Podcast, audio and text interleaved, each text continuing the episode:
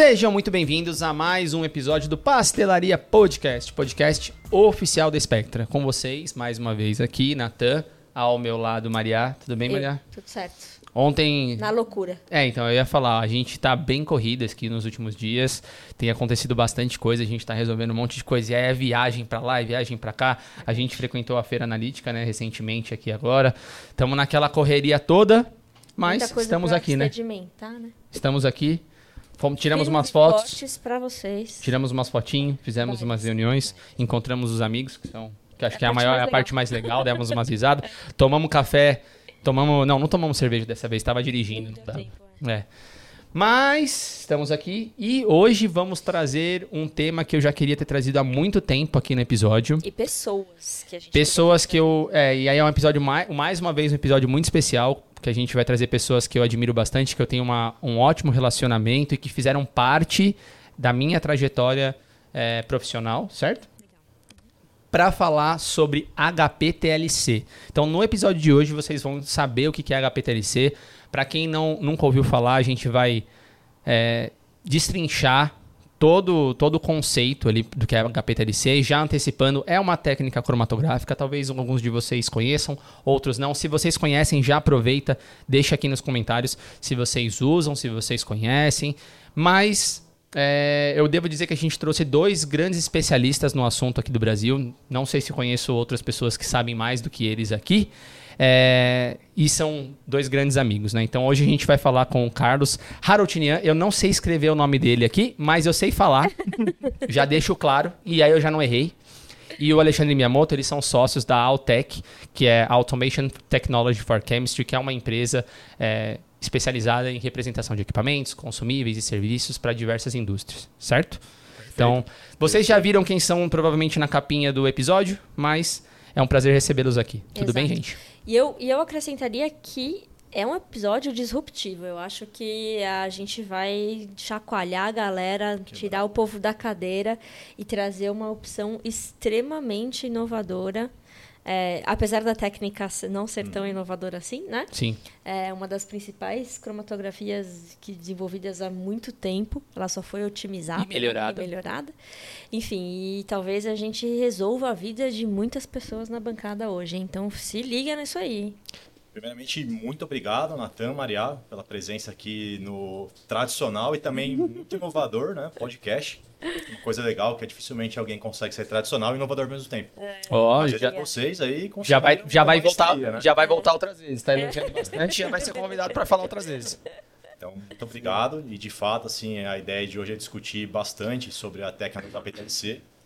É uma técnica realmente disruptiva, principalmente para os dias atuais, né? Vocês vão conhecer um pouco mais sobre isso. Então, a gente vai falar bastante sobre essa parte aí de técnica eficiente, sustentável, ágil, né? Que vem bem aí em encontro com os dias atuais. Sim. Então, novamente, obrigado, né? E fico muito feliz, além de estar aqui, de ter feito parte aí da vida Sem de vocês aí desde o começo, né? Sem desde dúvida. os primórdios, né? como clientes, como quase sócios na Quase, só quem sabe. Então temos uma A trajetória. gente vai aí. contar aqui, vocês vão ver, ele me recusou, Ah, basicamente. é. Me recusou. Ó, Eu vou deixar assim porque. Não deixa eles. deixa ele Porque falar, eu sou, né? Não discutir. porque eu sou organizador do podcast. Ah, é não, vou, não, vou, não vou rebater isso, não, cara. É, tá certo, né? Não, maravilha, Muito maravilha. bom. Antes da gente começar, então, e aí a Maria fazer a, pe- a pergunta principal do episódio, né? Ou principal do podcast, não se esqueçam de se inscrever no canal, ativa o sininho lá do YouTube, isso ajuda a gente bastante, ajuda a gente a continuar com o trabalho que a gente vem fazendo aqui. Isso nos motiva também e nos mostra se a gente está no caminho certo. Então, se inscreve no canal, deixa o seu like, ativa o sininho, comenta, interage com a gente, a gente tenta sempre responder o máximo possível. esse episódio com seus gestores, tomadores de. Principalmente com os seus gestores, vocês vão ver Exato, que muitas pessoas vão poder ter a vida facilitada em tempo e custo, que esse é o nosso principal objetivo aqui, é facilitar a vida de vocês, né? Exato. Não se esquece também de se inscrever, se você não é o tipo da pessoa que gosta de curtir esses conteúdos no YouTube, corre lá no Spotify ou em qualquer outra plataforma de áudio, que a gente também tá lá, certo, Leandro? O que, que a gente precisa fazer de lembrança? Cinco estrelas no... O que mais? Dá, dá pra te ouvir sim, pô. Segue a gente no Spotify, enfim, compartilha cinco estrelinhas, comentem. Em todas as plataformas é, de áudio que vocês gostarem. E o segundo recadinho antes da gente começar é: a gente, juntamente com o Cromatografando, quem já acostumou, quem já ouve o nosso podcast há muito tempo, já sabe que a gente tem uma parceria com eles. Eles desenvolveram um guia de filtros super bacana junto com a gente. Eu vou deixar o link na descrição. Então, se você trabalha com preparo de amostra, se você quer entender um pouco melhor sobre filtros, qual o melhor filtro para sua análise, para o seu desenvolvimento de método, se inscreve lá, é só acessar, é totalmente gratuito. E depois volta aqui e comenta pra gente se vocês gostaram ou não do material. O link vai estar na descrição, tem o QR Code que o Leandro vai colocar aqui em algum lugar da tela que vocês estão vendo. E aproveitem porque é gratuito, é muito bacana, tem muita informação legal lá e vocês vão aproveitar bastante, certo? Certo. Então pode começar. Quê? Qual que é o recadinho? Ô, louco, o recadinho é, é, é comida pra gente? Olha aí. É, então, Estão já trazendo. Tem pessoas aqui hoje já. aqui- É um almoço, íntimo. isso. ó. Tem Boa, pessoas boa, com fome, tem pessoas bebendo. Cadê o pastel? Hoje, É, tinha pastel, pastel, pastel. hoje, hoje tá- estamos gravando aqui num horário que as pessoas, vocês, pra vocês. As pessoas estão, as pessoas estão querendo comer aqui e tal, então já fica disponível aí. Ah, podia ter um patrocínio do iFood, iFood patrocina nós. Patrocina nós, iFood. É. Mas se quiser patrocinar vinho também que tem na mesa hoje, pode patrocinar também, não tem problema não. Exato, exato. Bom, meninos, vamos saber o que a gente quer. A gente tá curiosíssimo para saber um pouco dessa trajetória. A gente já sabe, então a gente quer ouvir, quer que vocês compartilhem com a gente. Então conta um pouquinho pra gente quem são vocês na barraca do pastel. Com certeza vai ter coisas que eu vou falar que você nem sabe, porque minha trajetória foi meio ampla, assim. né? Acredito, Verdade. acredito. Então, assim, é, nossa formação, né? Ambos somos farmacêuticos industriais. Estudamos juntos, inclusive. Ah, é? Não Porém, sabia. né, nossa vida começou bem antes disso. Ah, Oswaldo Cruz. É, então, somos, Isso dois veteranos, porque eu sou Maria da Oswaldo é Cruz Oswaldo Cruz. também, né? É. E, só que a nossa trajetória começou bem antes disso. Uhum. Vou falar por mim, obviamente, e depois o Alexandre né, fala por ele. Combinado. É, então eu comecei, basicamente, no primeiro trabalho meu, fui repositor de supermercado, de gôndola. Uau. Sim, uns 15, 16 Em anos Osasco? na época. Em. Carapicuíba. Em Carapicuíba, é quase. Osasco, né? É. É. Um pouquinho mais longe. Foi um trabalho, assim, muito interessante, Uhum. onde eu pude, além de empilhar coisas, ter contato com várias pessoas, várias situações. O que na verdade é importante para você que trabalha hoje num- em comercial, trabalha com certeza. empresa, você tem. É importante. é importante. Depois, é, trabalhei ainda na parte de varejo, na parte de panificação. Então, fiz um curso de panificação. Trabalhei alguns anos como padeiro. Até pouco tempo atrás, ele era totalmente amigo do glúten. Agora, É inimigo. tá inimigo do glúten. É, exato. Aqui também dá para ter sem glúten. É um nicho de mercado muito bom. Né? É, exato. A gente pode pensar nisso, hein? É, Vocês gostam de esfirra também, o cara sabe tudo. É. sem comer. Mas sem. É. Bom, aí depois disso, eu fui selecionado para servir as forças militares brasileiras. Então, Uau. sim, eu Por fiz um ano obrigatório, por livre e espontânea pressão, Pressão, né? não né? teve jeito. É. né? Não teve jeito, então eu fiquei basicamente lá um ano, né? Uau. Isso, é, isso deu uma atrasada um pouco, bem, que bem na época eu estava entrando na Pra faculdade. entrar na faculdade, é verdade, né? Então deu uma atrasada É. nos meus planos. É. Mas foi bom, porque foi no exército que eu tive o primeiro contato com a farmácia. Oh, que legal. Sim, então depois do período obrigatório, né, que é o período onde você tem os treinamentos, né, aquela ralação toda, o choro, né, que ninguém ninguém vê, Ninguém né, as mães nem conta, né? sabem que está chorando, né? É. Então, aí eu tive contato na formação sanitária.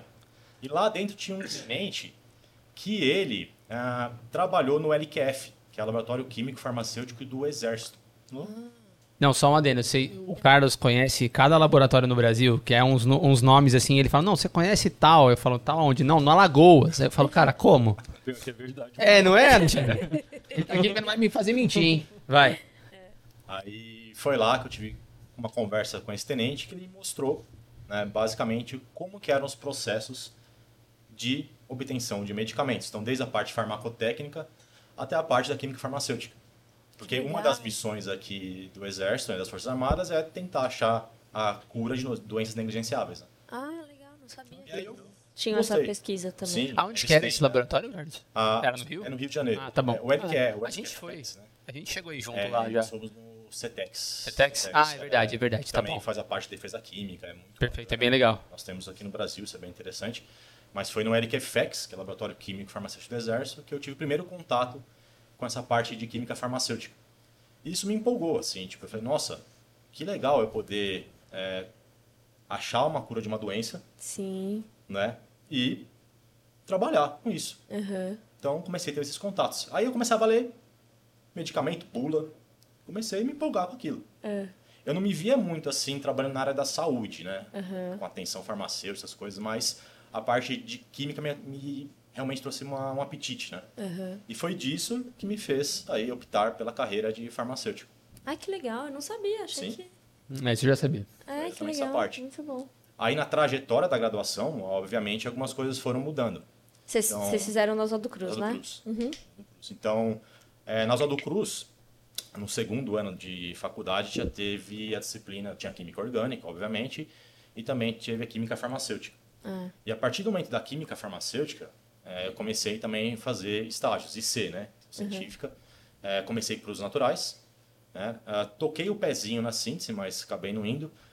Por quê? Eu acabei me frustrando um pouco com a parte de pesquisa, pelo fato de que eu via que a maioria das pessoas, na época, falando em 2000 e... Revelando idade agora. Revelou a idade agora. É, É. a maior parte do pessoal tinha empregos acadêmicos. Né? Então, continuavam Sim. com alunos de pós-doutorado, alguns entravam como pesquisadores. E a minha meta era, de fato, trabalhar para ganhar dinheiro também. Uhum. Então, eu queria, de fato, é, é, ter prazer pelo trabalho, gostar do meu trabalho, mas ganhar dinheiro. E eu Uhum. vi que não ia ser o caminho. Aí eu mudei para cosmético. Não, calma, mas essa parte vai ficar boa. a história vai ficar boa. aí? Aí eu mudei para cosmetologia. Aí eu mudei para a parte de cosmetologia. Então eu entrei no grupo de cosmetologia. A gente começou desenvolvendo formulações, né, que tinham fins ah, farmacêuticos também, para a parte de melhoria, melhoria de circulação periférica.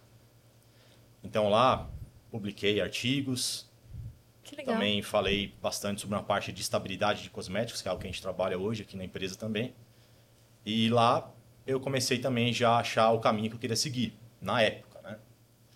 Depois, logo que eu eh, terminei o IC, ainda na graduação, eu fui trabalhar numa empresa que faz análise de eficácia e segurança de cosméticos.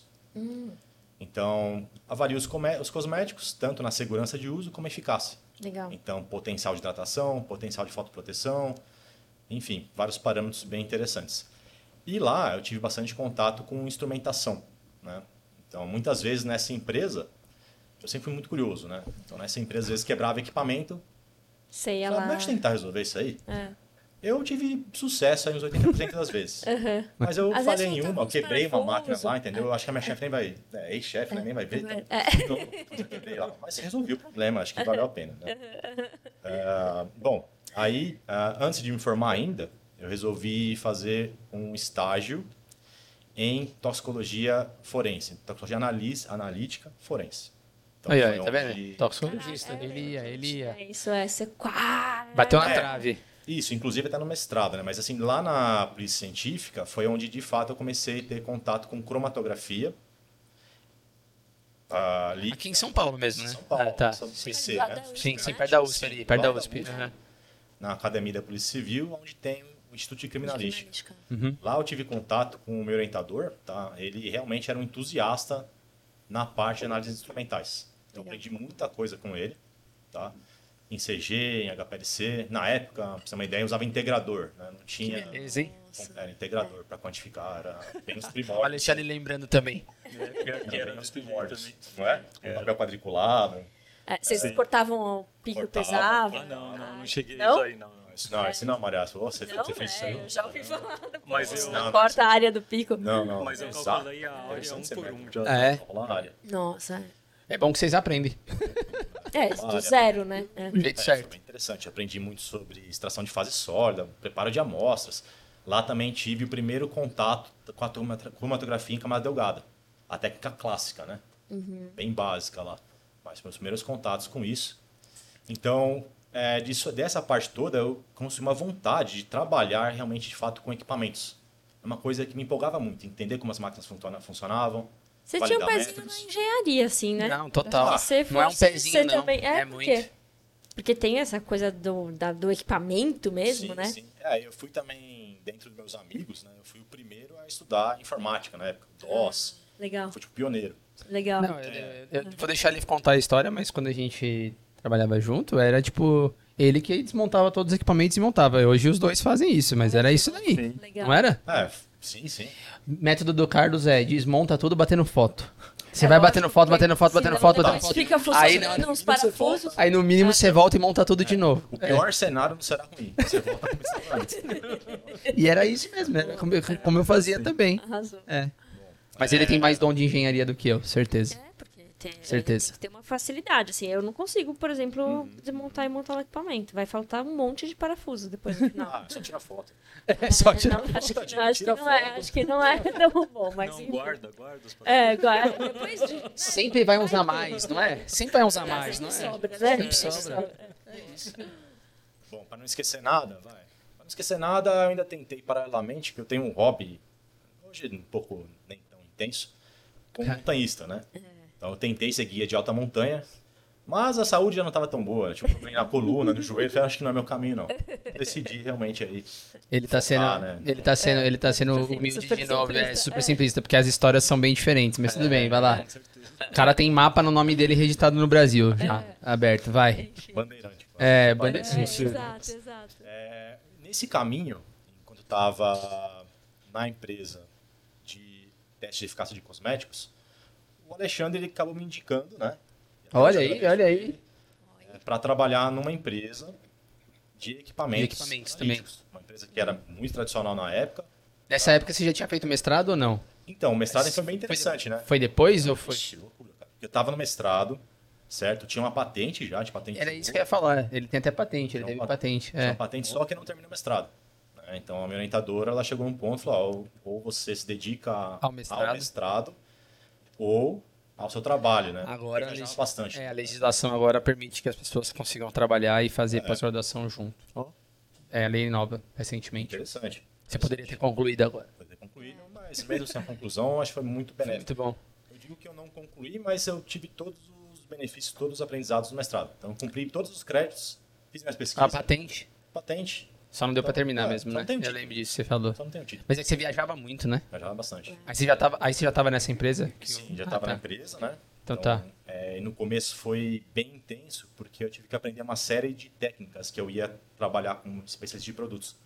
Eu tive que estudar muito e boa parte dos treinamentos são internacionais. Que chato, olha aí, que ah, chato, foi gente. uma ótima experiência, fantástico. Minha primeira viagem de avião na vida foi para Inglaterra, nunca tinha viajado antes. Olha, É, O cara já passou meses na China. Ele ficava. Agora tá todo mundo falando, ah, vamos na China lá, tal, conhecer. Mas o Carlos, quando foi que você foi pra China a primeira vez? Primeira 2000, vez 2012, 2012 na China. 2013, 2015. Pra entender o mercado chinês de, de equipamentos e produtos consumíveis e tudo mais. É outra China, inclusive. Ah, Não não. deve ser mais a mesma. Não é mais a mesma. Com certeza, Com certeza mudou. É, Então, nessa empresa, né, trabalhei como especialista de produtos e depois entrei como gerente de produtos. E foi na parte de gerência de produtos onde eu fui incumbido de trazer novas tecnologias para a empresa. Então, foi lá que, por exemplo, eu basicamente consegui popularizar a técnica de cromatografia flash preparativa no Brasil. Então, era uma técnica pouquíssimo difundida. Eu consegui fazer esse trabalho bem legal, além de outras técnicas que emplacaram. E chegou uma época, em 2016, que eu resolvi empreender. Então, falei, acho que agora é a minha hora de empreender. Tá? Então, criei coragem, estudei muito, peguei dinheiro com banco, dinheiro com sogra, com a sogra da minha irmã, e umas pessoas a mais aí.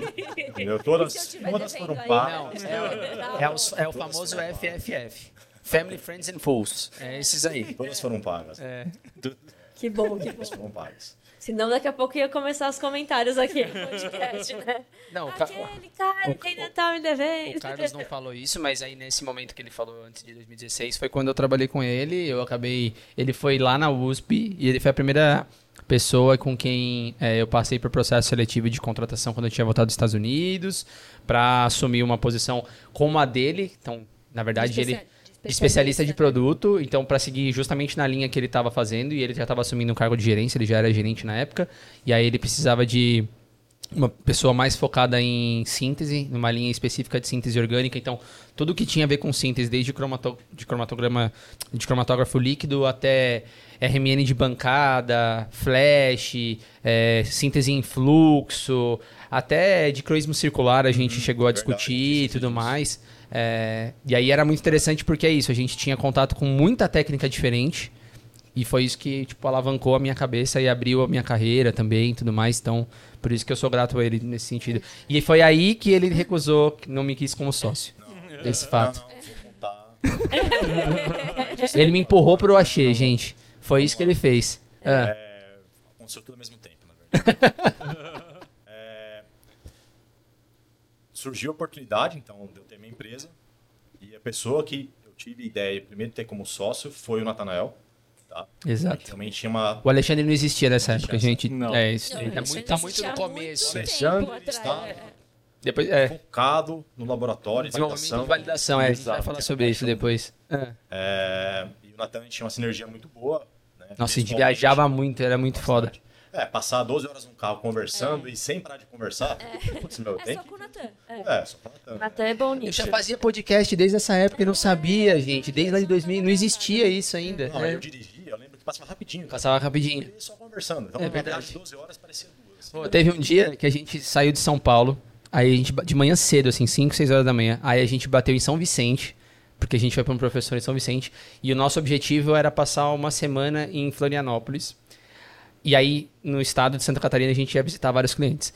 Aí, o, o Carlos me deixou em, em, em, em São Vicente e ele percebeu que a gente tinha esquecido uma peça para fazer a demonstração.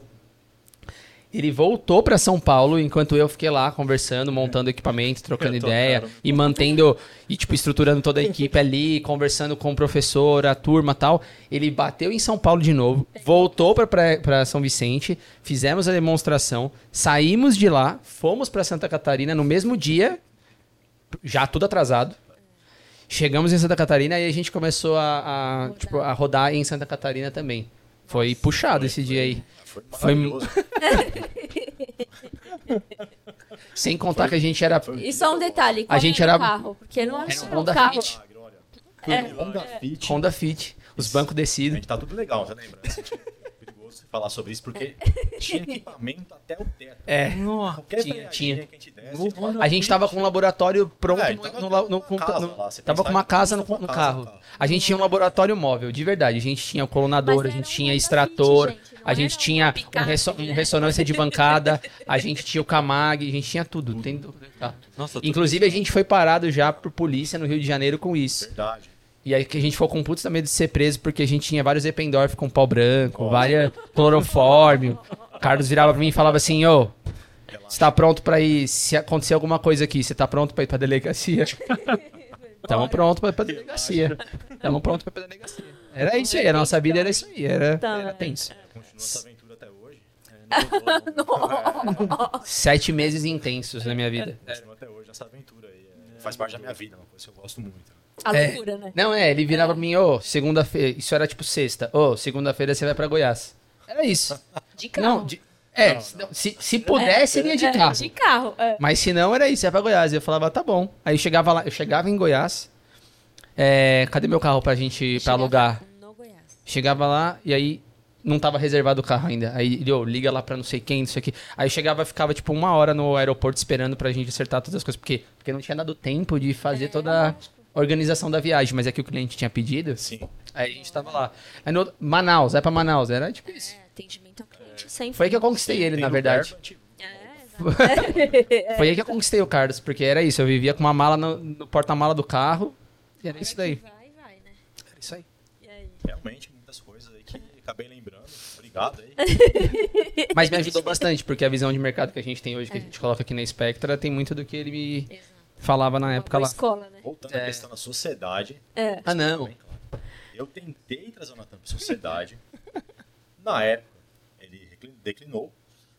Mas ele teve a grande oportunidade aí, imagino eu, né, de, na empresa que ele trabalhou, conhecer a Maria. Olha aí, tá vendo? verdade. Tava E escrito. através dessa união deles, eles tiveram esse grande sucesso que é a Spectra. Pô, Exato, então, é tava verdade. escrito. Tava É escrito, tava escrito. Ele até que ele só- contou bem a história no final é, das foi contas. só um É. momento curto Exato. assim, de, né? Mas a gente tem muitas oportunidades Muitas ainda oportunidades. nessa vida. Exato.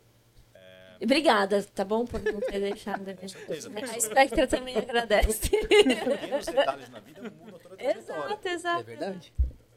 Poderia ser totalmente diferente. Mas tem uma, tem uma história boa que ele não contou, que ele pulou, que foi quando o Natan entrou no Axê, porque o Carlos é um dos responsáveis pelo Natan ter entrado no Axê também, né? Foi, foi, mas aí deixa o Natan falar, porque não... Não, é, ele me. Quando. Vocês foram prestar, vocês estão prestando É, pro foi a Axê, primeira né? apresentação que eu fui fazer demonstração de, do, é, do colunador flash automatizado para porque eu achei que tava montando laboratório lá e aí eu tinha acabado de voltar dos Estados Unidos, não tava sabendo nada que tava acontecendo no Brasil, assim. E aí eu tinha feito um treinamento com o Carlos, assim, a gente tava, já, já, tava junto há um mês, um mês e pouquinho, ele falou, vamos lá na USP, que eu tenho um equipamento lá na USP, professor Massu. É, e aí a gente vai fazer uma demonstração de HPLC e você vai fazer a demonstração lá pra, pra, pra Alessandra, que era a minha ex-chefe. E aí eu falei, tá bom, mas eu não tava sabendo de nada. E aí a gente fez a demonstração, foi super bem e tal, não sei o quê. Aí a gente saiu de lá, foi pro sintetizador de peptídeos, inclusive. E aí no sintetizador de peptídeos, a Alessandra mencionou que tava tendo vaga pra... Porque eles estavam construindo laboratório e tudo mais. Eles queriam comprar um micro-ondas na época, que inclusive compraram. E... E aí ela falou, ah, se você conhecer alguém, me deu o cartão, assim, e o Carlos do lado esquerdo. Nossa. E aí ela do lado direito, ela me deu o cartão. E aí o Carlos, depois de um tempo, virou pra mim e falou assim, ô, você não quer mandar o currículo? Eu fazia três meses, dois meses que eu tava na empresa. Você não quer mandar o currículo lá? Eu falei, não, imagina, tô felizão de trabalhar aqui. Felizão. Felizaço. Não, mas tava mesmo, né? Não, eu tava, mas eu tava mais, era tipo, com segurança, com... com... Com medo do chefe, né? Me- Primeiro com medo de ser um teste. É, E exato. segundo, cara, eu queria meu trabalho, porque eu precisava. Mano, a gente tava trabalhando ganhando bolsa, gente. Bolsa é foda. Né? Era isso. Falei, não, cara, estou felizão aqui. E de fato era muito legal, porque a gente visitava muito laboratório. Eu conheci muitos laboratórios. Laboratórios que a gente não faz ideia que existem no Brasil e que existem. É, e aí eu tive contato com muita pesquisa diferente e era muito legal, porque eu tinha que resolver pe- pepino de petróleo até produtos naturais. Mas permite um parênteses? Claro. O motivo de ter te indicado na época é que você tinha me dito que o seu sonho era Uhum. patentear uma molécula. E era isso, e era. Eu não posso E era. né, é, segurar uma pessoa né, é, se ela tem um sonho na vida dela. Era isso, Então, era em isso. primeiro lugar, eu queria o seu desenvolvimento pessoal. E aí ele virou pra mim, ele falou: "Não, eu vou mandar e-mail, eu vou mandar e-mail para Alessandra e vou te indicar". Aí eu falei: "Tá bom, se você que tá mandando, é outra história, né? Eu já não tenho mais nada a ver com isso". E aí depois a história se desenvolveu, mas é, ele mandou o e-mail e acabou que eu consegui acabar entrando lá na, na- no Axê, mas foi ele que me colocou. É, por mais chefes como o Carlos. Ele, por isso que ele não me quis como sócio, ele foi lá e deu um empurrãozinho. Foi isso, tá vendo? Mas tudo bem, achou um sócio tão Eu bom nunca me quanto. via como chefe. É Um verdade. pouco peculiar, assim. Você não vê como chefe. Um pouco difícil na cabeça. É, mas acho que é uma consequência. A gente vai indo também. eu Acho que não tem muito preparo pra você virar Sim, sim, sim. né, chefe, líder, enfim. Exatamente. Qualquer que seja o nome, né? Que, que queira se dar. Acho que é uma consequência. Eu acho que se você parte do princípio que você quer o bem da pessoa, né? Quer. Porque é isso, na verdade, pra mim, um- uma liderança, na ela, o que ela precisa fazer é te dar as ferramentas para você Perfeito. desenvolver um bom trabalho, né? Exato. É para você se desenvolver, para você evoluir e assim por diante. Então, acho que. Só que isso a gente não aprende, né? É natural, exatamente. Ainda mais na farmácia da FOC. Sim. Né? Assim, eu também vim de lá, sei bem como é que é. Coisa ou intrínseca ou você aprende durante a vida, né? Acho que É, isso. exato. É resolvendo problema, né?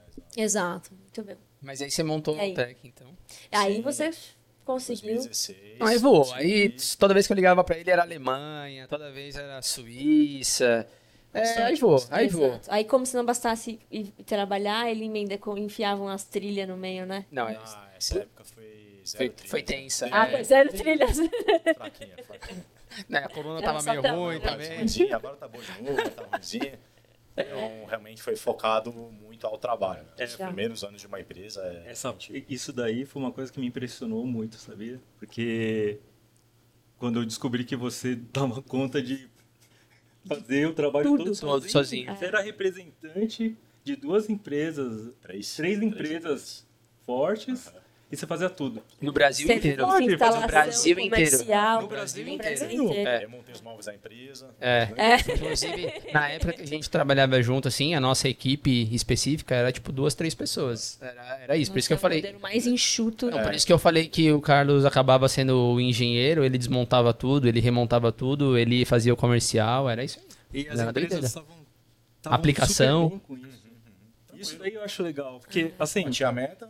Que empresa que que aceita Coloca um esse tipo de coisa? representante, É, ah, o representante é uma pessoa só. É. Como É, pode isso daí? coloquei, assim. Mas as pessoas tipo E com outras de empresas, porque se fosse uma empresa só de Sim. um equipamento, talvez Sim. você falar, ah, tá bom, né, exclusivo e tal, mas... É, eles questionaram se eu ia dar conta. Eu falei, se eu bater a meta, vocês vão ver. Então me dá uma chance.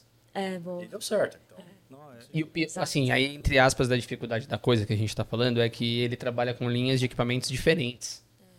E aí são indústrias diferentes, Exato, aplicações é um diferentes. que você não consegue aproveitar. comercial né? diferente. Inclusive, eu vou até deixar, deixa nos comentários aqui, se vocês quiserem, a gente pode fazer um outro episódio que não é o de hoje, mas sobre é, predição de estabilidade de semissólidos. Nossa, isso é muito Tamanho de partícula. O Carlos trabalha com, com uma linha específica que é muito bacana. Isso é e ele é, muito legal. ele é um grande especialista em relação a isso também, para a gente estudar sobre tamanho de partícula, sobre é, estabilidade de produtos, principalmente semissólidos, é, que é muito legal. Mas depois a gente fala sobre isso legal. também. Então, só pra dar um.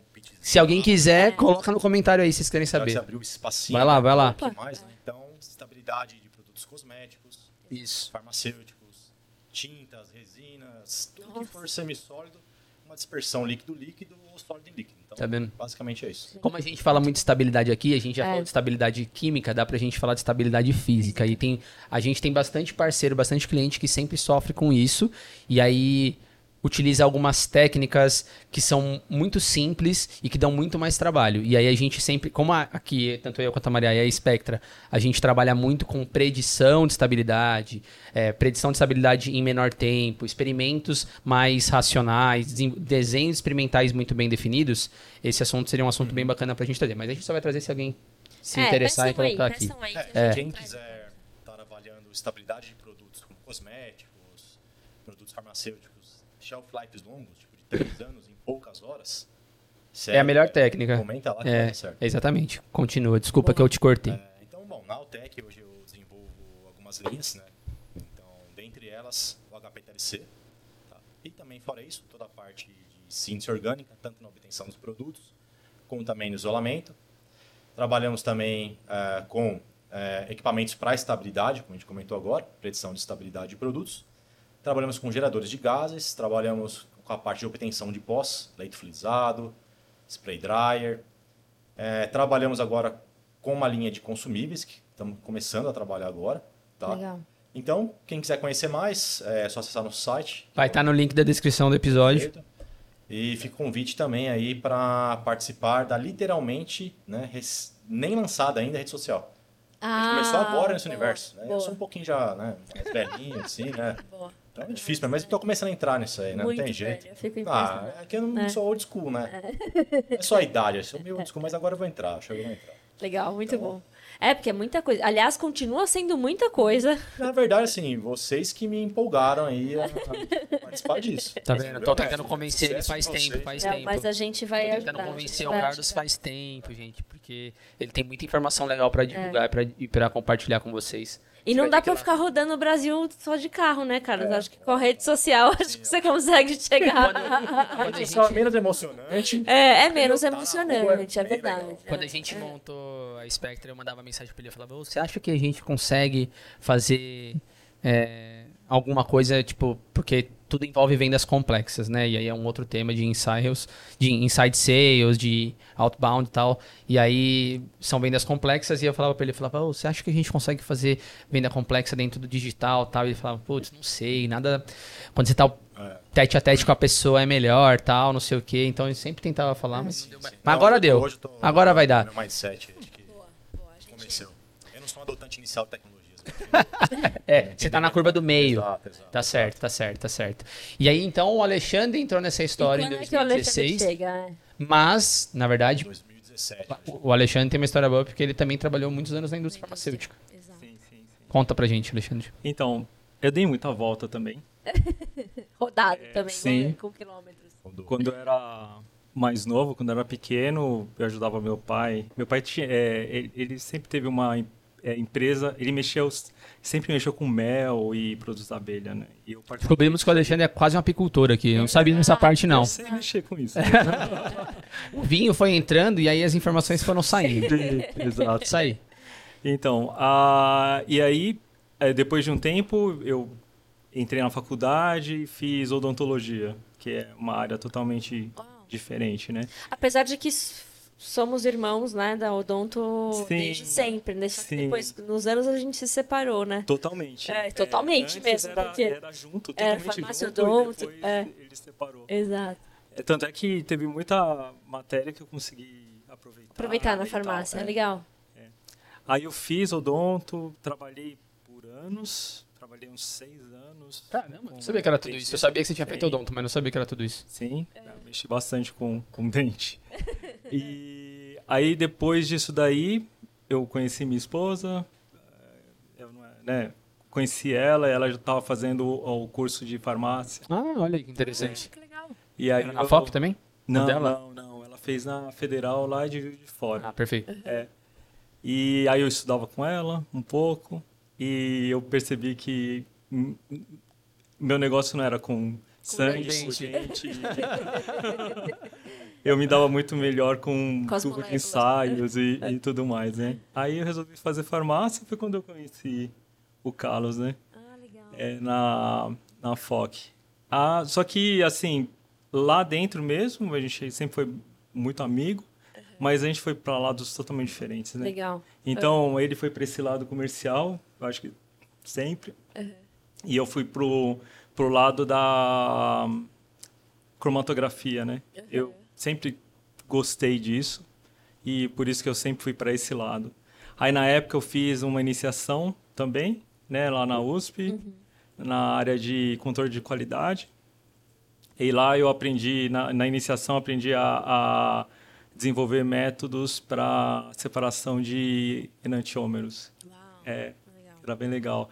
Aliás, a, a gente fazia a, a separação num equipamento muito antigo. e a gente fazia, é, como faz? A, fazia a integração manual mesmo, é, com régua, né? Eu ia lá e calculava. No papel, né? é, Porque. eu tive que calcular área por área do. Caraca. Dá trabalho, isso aí dá trabalho. Raiz, raiz, né? Como a- Isso é raiz, né?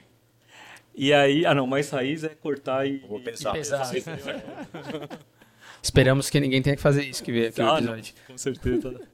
Mas aí, depois disso daí, ah, eu acho que igual o Carlos, eu acabei ah, resolvendo ir para a área, é, para a empresa mesmo, né?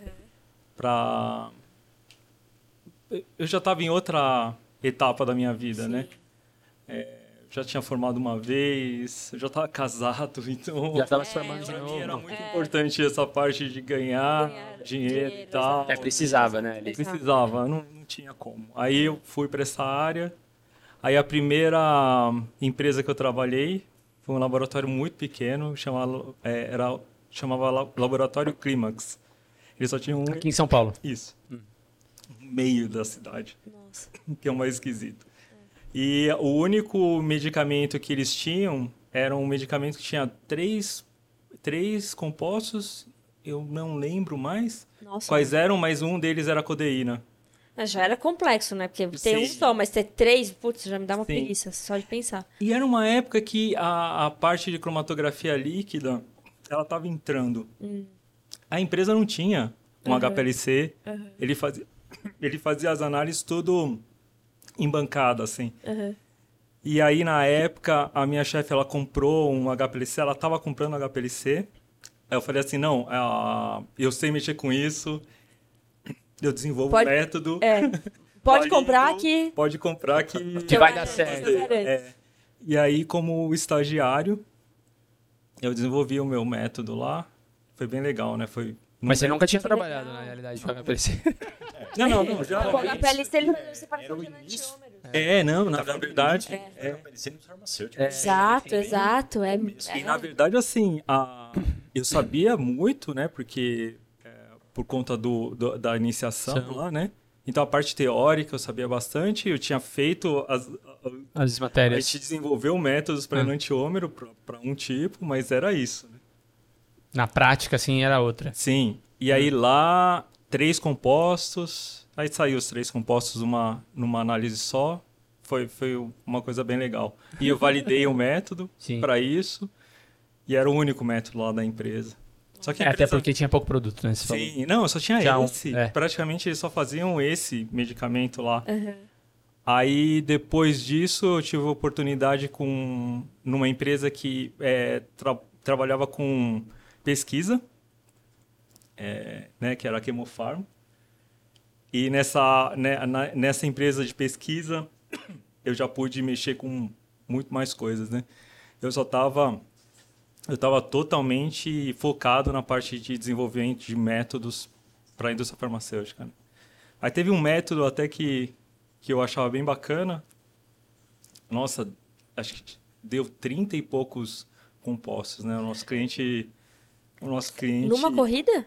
Sim. Ah, eu, eu consegui uma boa parte numa corrida. Nossa. duas corridas a, gente fez. detalhe que ele começou a falar assim, não, foi muito legal que teve um método, eu falei, cara, quem que gosta que fala, vai, re- vai relembrar um método bem desenvolvido, assim. Ah, não, mas... Quem gosta? ó, O Alexandre. Olha, Alexandre. Pra Ah, quê? mas é pra quem desenvolve. É, 36 Ô, também, louco. 36 é... eu fui num... Ah, tá. Obrigado. Ah, mas a gente sempre se depara, por exemplo, a nossa carreira agora, nessa jornada, com métodos de cromatografia preparativa, né, que é purificação. Quando eu olho pro cromatograma, eu falo, cara, sem chance, eu desisto. pra mim já deu. Eu falo, Mas, ah, assim, eu gostava, eu, eu gostava, eu gosto muito, né, dessa parte, né? Tanto é que uma, uma, num dos cursos que a gente fez, o, a pessoa que estava falando, ele chamava quem faz cromatografia de cromatografista, né? E eu me considero, cara. Mas é lógico. É, sim. O cara separa 36 compostos e fala, não, não, nem sou, nem dá, cromatografista. Exato, são cromatografistas. Ele olha né, pras gente? moleques, elas já se separam, já tem, entendeu? Ela E aí já- olha pra é. ela já... Oh, Eu, go- eu, eu gosto, né, da, da- dessa da dificuldade, assim. Sim. Eu não tive muita oportunidade para fazer isso, porque geralmente o pessoal da, da indústria é meio amarrado para isso daí, né? Então eles já usam a coisa Método pronta, definido. o método definido e, e simplesmente valida, é né?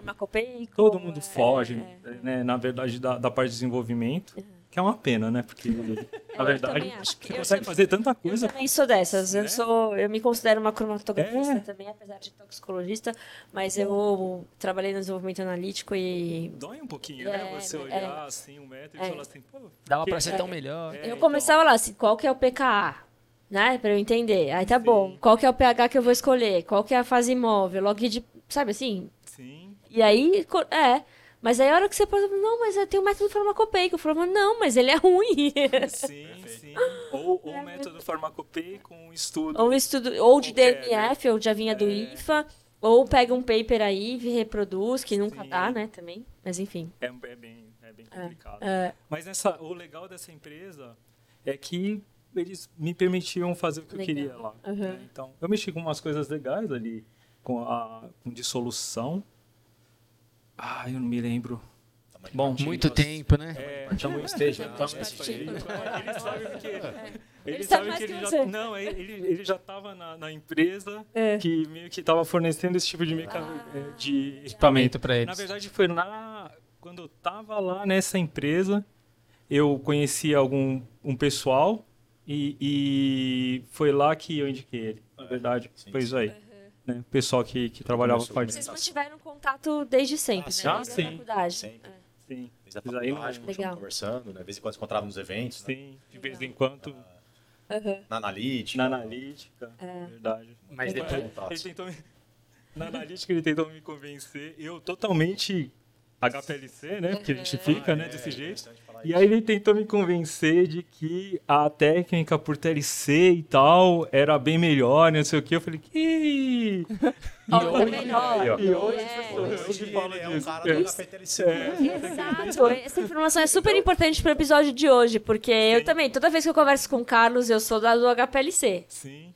E aí eu fico assim, nossa, não. HPTL. Não, não, não. Plaquinha não dá, não dá, não dá. Nossa. É Mas vocês é não viram hoje, é hoje, vocês é não viram hoje. funcionando. Conheceu É que- É, PLC. exato. É. Não é, não é PLC. Sim. É. E é difícil mesmo a tentar fazer a, a técnica sem a, o, o- tipo, equipamento e técnica necessária. É, não- não Você é precisa na ter Cuba, isso, né? senão é. É, não é na plaquinha na Cuba. Sim. Aí não tem jeito, né? No fundo. Ma- Mas aí depois você ainda foi pra outra indústria, né? Sim. Aí de lá eu fui pra Sanofi, aí eu caí mesmo. Sempre quis trabalhar numa indústria grande. A de É aquela- Suzano, em Suzano, já Suzano, é. E lá também foi bacana, no fundo, porque foi. Eu falo que foi bacana no fundo porque é uma correria Ah, absurda. Aí eu me estressei bastante, assim. É, não, Ganhar é, uns cabelos esse- brancos. É, Ah, é com certeza. da indústria farmacêutica. É- é né? complicado. Não é pra todo mundo, não. É. Mas lá eu trabalhei com a, a parte de transferência de metodologia Ah, analítica. legal. É, porque aí os métodos vêm todos de fora, né? E é, mais ou menos, tinha um É, projeto ali grande na época, e a, com esse projeto a gente tinha um monte de, de, de produto Legal. que estava sendo transferido para a planta lá de Suzano, né? E aí com produto é método Sim. e tudo mais, né? E aí lá é, é o que eu fazia, né? É, tipo, resolvia problema Atrás de problema. atrás de problema, né? Porque, Não, porque transferência é um horror, porque você não Sim. pode mexer. Sim, você né? não pode Você mexer. tem que fazer o método que vem pronto funcionar, né? E às vezes a gente E às vezes se não depara com algumas coisas que não funcionam tão bem. Exato. isso, E a gente tem que saber o que fazer. É, É muito complicado. desafiador. Sim, sim. E mexe com tudo. Exato. A gente, a não só a gente fazer a transferência, que era a validação parcial lá dos métodos e tal, a gente fazia isso e a gente fazia análise da- dos primeiros lotes produzidos lá e tal. É, foi, foi a primeira vez que eu tive noção do que, que é Do tamanho o do- controle de qualidade e tudo mais. Legal. Que é um negócio complexo mesmo. Você ficou lá quanto tempo? Ah, fiquei uns dois anos lá. É. Aí depois de lá, eu fui pra Marjan. Ah, legal. É. Aham. E lá na Marjan foi o primeiro contato que eu tive com os equipamentos da Camag, na verdade. Que é o de HPTLC, gente. Sim, que já fazem isso, né? É o pessoal da, de, da Muitos área produtos de... naturais também, Isso. né? O pessoal da, de- da área de produtos naturais, de plantas, fitoterápicos, eles usam mesmo, porque aí, aí você tem as monografias da USP já para Que já falam, né? Aham. É o melhor método para, não tem Uhum. comparação, né? É o melhor método para para identificação de plantas Uhum. disparado, né? É, eu trabalhei lá por um tempo. E Isso foi na área de desenvolvimento de métodos. Legal. né? Infelizmente não não pude desenvolver tantos métodos assim por crom- cromatografia em camada delgada, Uhum. que eles já tinham os métodos. Desenvolvidos. né? É, eu fiz uma pouca coisa, mas para UPLC, por exemplo, tipo Uhum. transferir o método de HPLC para UPLC. Sim. Eles tinham lá, pô, por que Aham. não, né? Legal, é. É. Pô, você passou por todas as cromatografias, né? Foi, assim, é. foi, foi. Legal. Aliás, em outras técnicas também, né? Chama, essas coisas assim. Pessoal, Vixe, assim. Maria. Nossa, chama. É. Caraca. Antigo. Ah, aliás, na- na- desculpa, voltando um pouquinho, na Chemofarma, quando eu trabalhei na empresa de, é, de é, desenvolvimento, né? A, nossa, sempre tinha problema em todos os clientes Todos que a gente, É. Trabalhava. a gente trabalhava, né? E era para tudo quanto é técnica, né? Então, o pessoal chegava lá e falava assim, ah, tenho problema, tô com problema no, no meu fotômetro de chama aqui, no método que vocês passaram pra gente.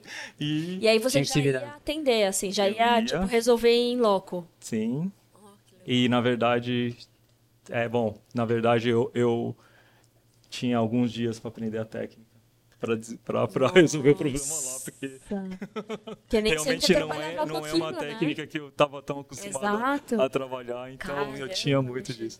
Ah, quem trabalha com nessa área de pesquisa, eu acredito que dependendo do, da, da- do estresse que a pessoa passa, né? Tipo, ah, você tem que resolver isso, resolver isso, resolver. A gente é meio comum isso mesmo, né? No fundo, né? É, assim, bom, no Ah, tem final você tem que resolver, né? É, tem a técnica X ali e o pessoal tá com um problema. Vai lá. Isso. Ok, Tá bom, vou, né? ok, né?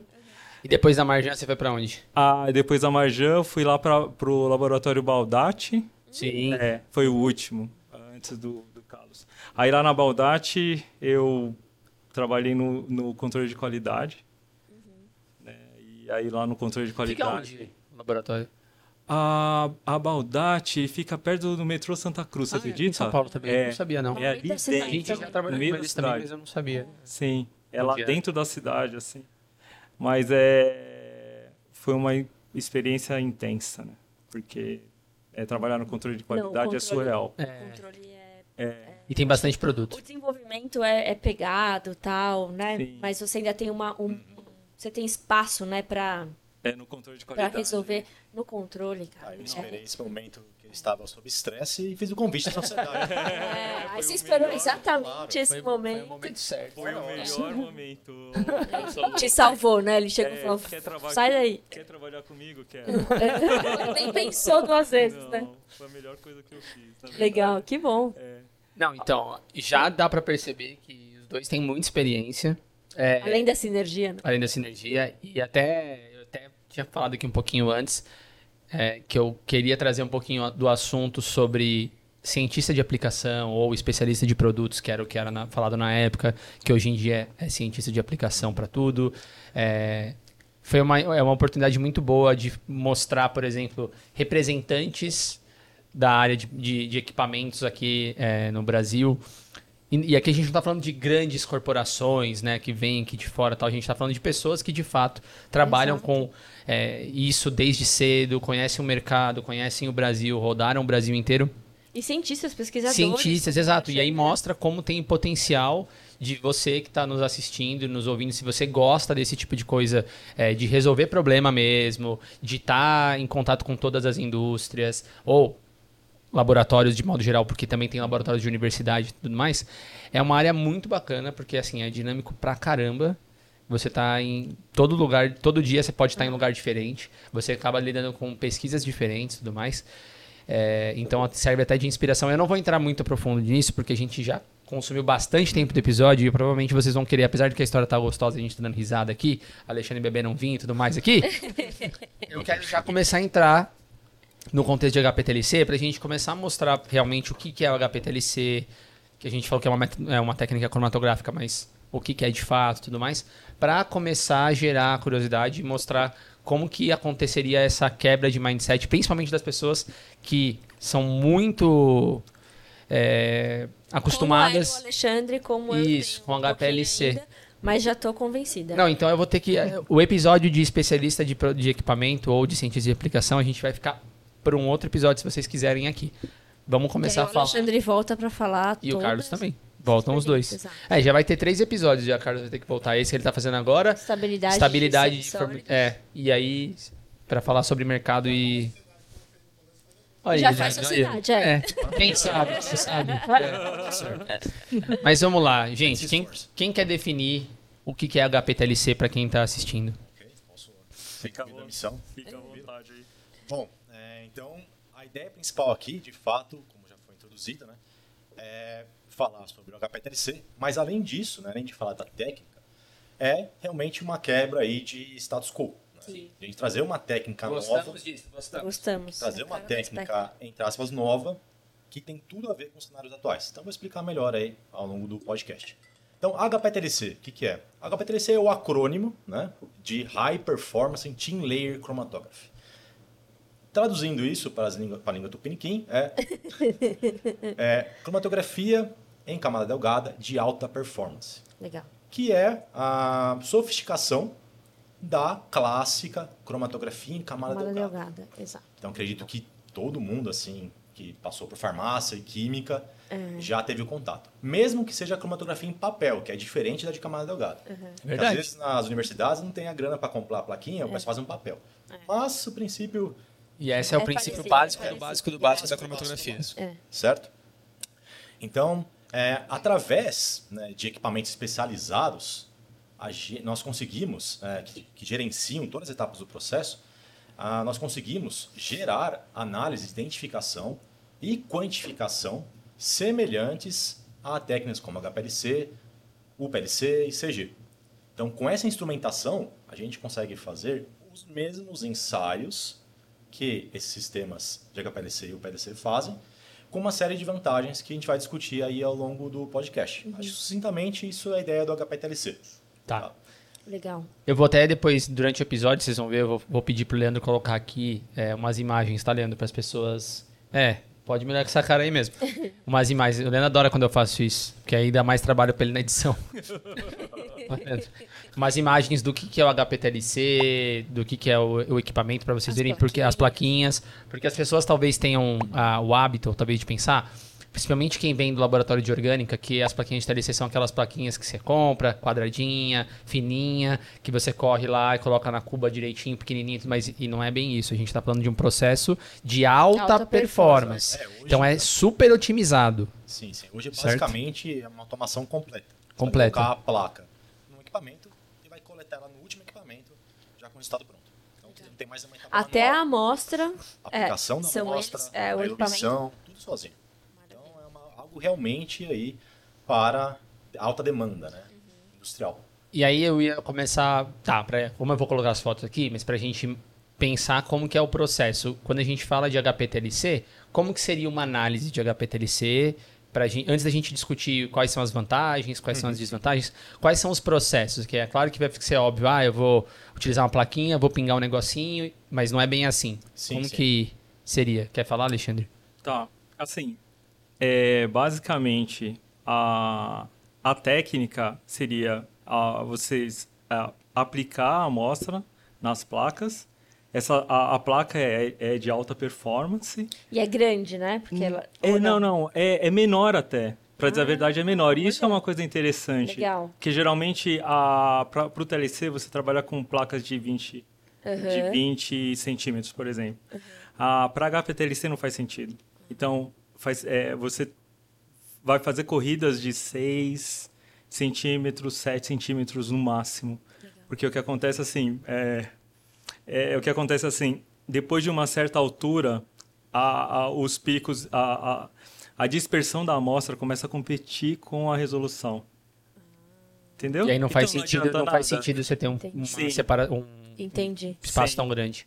E aí, assim, para a técnica de HPTLC, você aplica a amostra é, com uma técnica de spray, porque aí é, com o spray você consegue a, concentrar a tua amostra numa área bem pequenininha, logo de cara, não é aquelas manchas Qual, qual a quantidade, mais ou menos, do tamanho do, da, da- do que você está injetando ali? Quantos microlitros, mais ou menos? Ah, aí depende do método. Depende do método. Para a técnica de HPTLC de 1 a 5, mais ou menos, 5 microlitros. É É. isso que a gente está falando. É ele pouco. segue, ele segue a- o mesmo caminho da, do PLC. É, eu ia a ideia é a falar do mesma. HPLC, no né? fundo, é- a É. ideia é a mesma. Então, no, no PLC, você tem que aplicar uma quantidade menor de amostra. E no HPTLC Vocês também. Ah, a gente conseguiria fazer esse paralelo, então, que é, o HPTLC é equivalente, sei lá, ao HPLC, se a gente Sim, compara de certa HPLC forma, sim. De e aí forma, de sim. TLC para HPTLC. Em alguns é, parâmetros, com certeza. É. é mais rápido, a- acaba sendo uma técnica relativamente mais sen- é, sensível, porque Legal. você está aplicando menos amostra, mas consegue enxergar e mais coisa. econômico, Sim. se a gente for comparar com o TLC. mais. É. Então Ah, tem a aplicação, que foi a primeira parte que você falou. Inclusive, Leandro, vou, vou falar para você botar aqui, ó.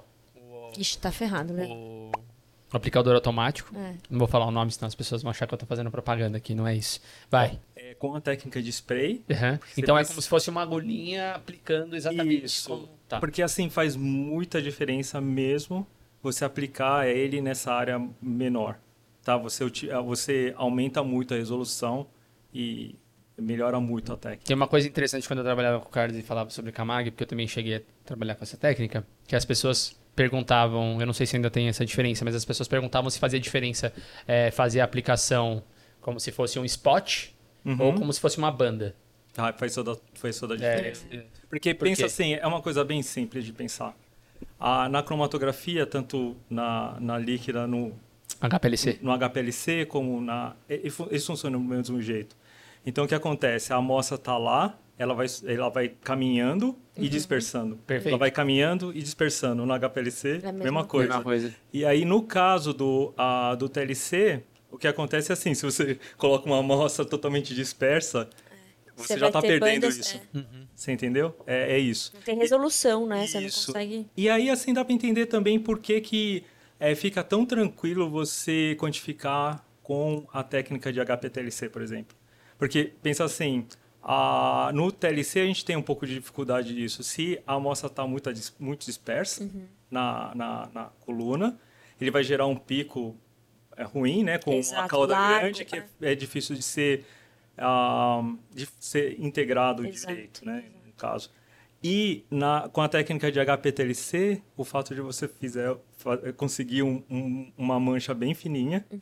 ele continua fino depois. Exato, te e ajuda. aí a, a, a, o teu pico, quando o densitômetro estiver trabalhando ali, o pico ele vai ser fininho também, e aí você consegue quantificar. Seja, então, uma coisa trabalha com a outra. Reduz, a, uh, reduz aquele problema que a gente tem de cauda, né? Isso, precisão, melhor precisão. Exato melhor precisão, né, no caso. É claro que, obviamente, se você fizer uma concentração absurda, que as pessoas talvez vão pensar que, tipo, toda TLC que você faz, mas mais uma vez, TLC e não HPTLC, você pode ter aqueles borrões, você pode ter aquela corrida calma. Não, isso, isso aí é saturação. É, exatamente. É, é, é saturado. É, é, a mesma coisa no HPLC.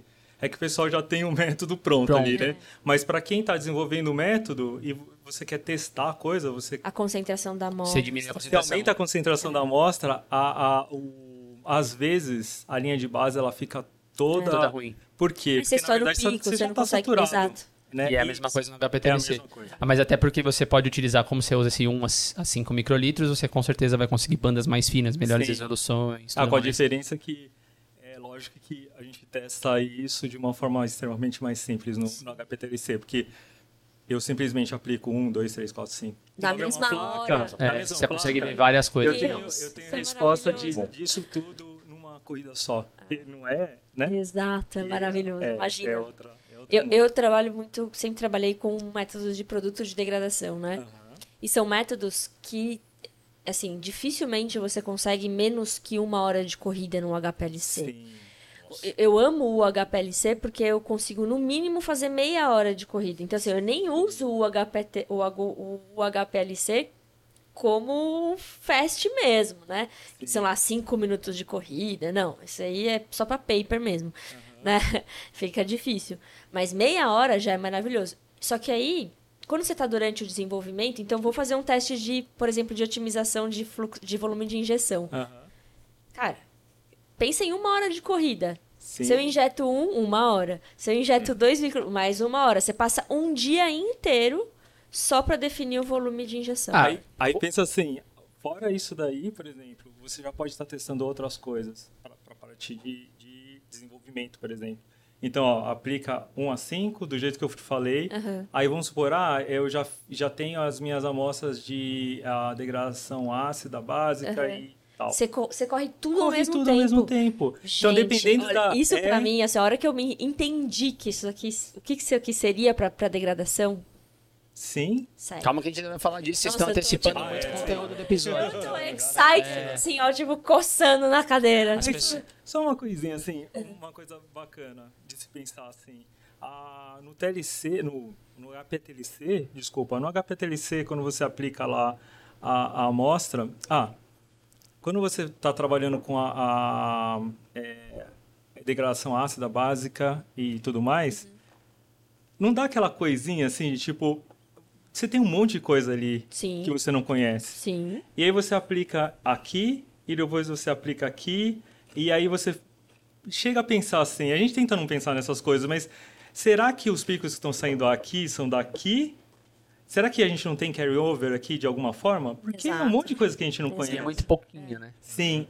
Pensa que no TLC, você, vai comparar... você não tem isso. É. Porque a amostra toda é jogada num, numa parte ali, você não tem carry-over.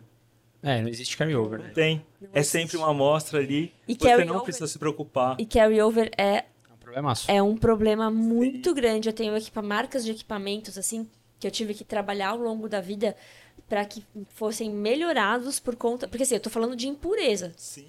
Né? Sim, é Meu método, mesmo. ele é sensível o suficiente para detectar níveis de impureza.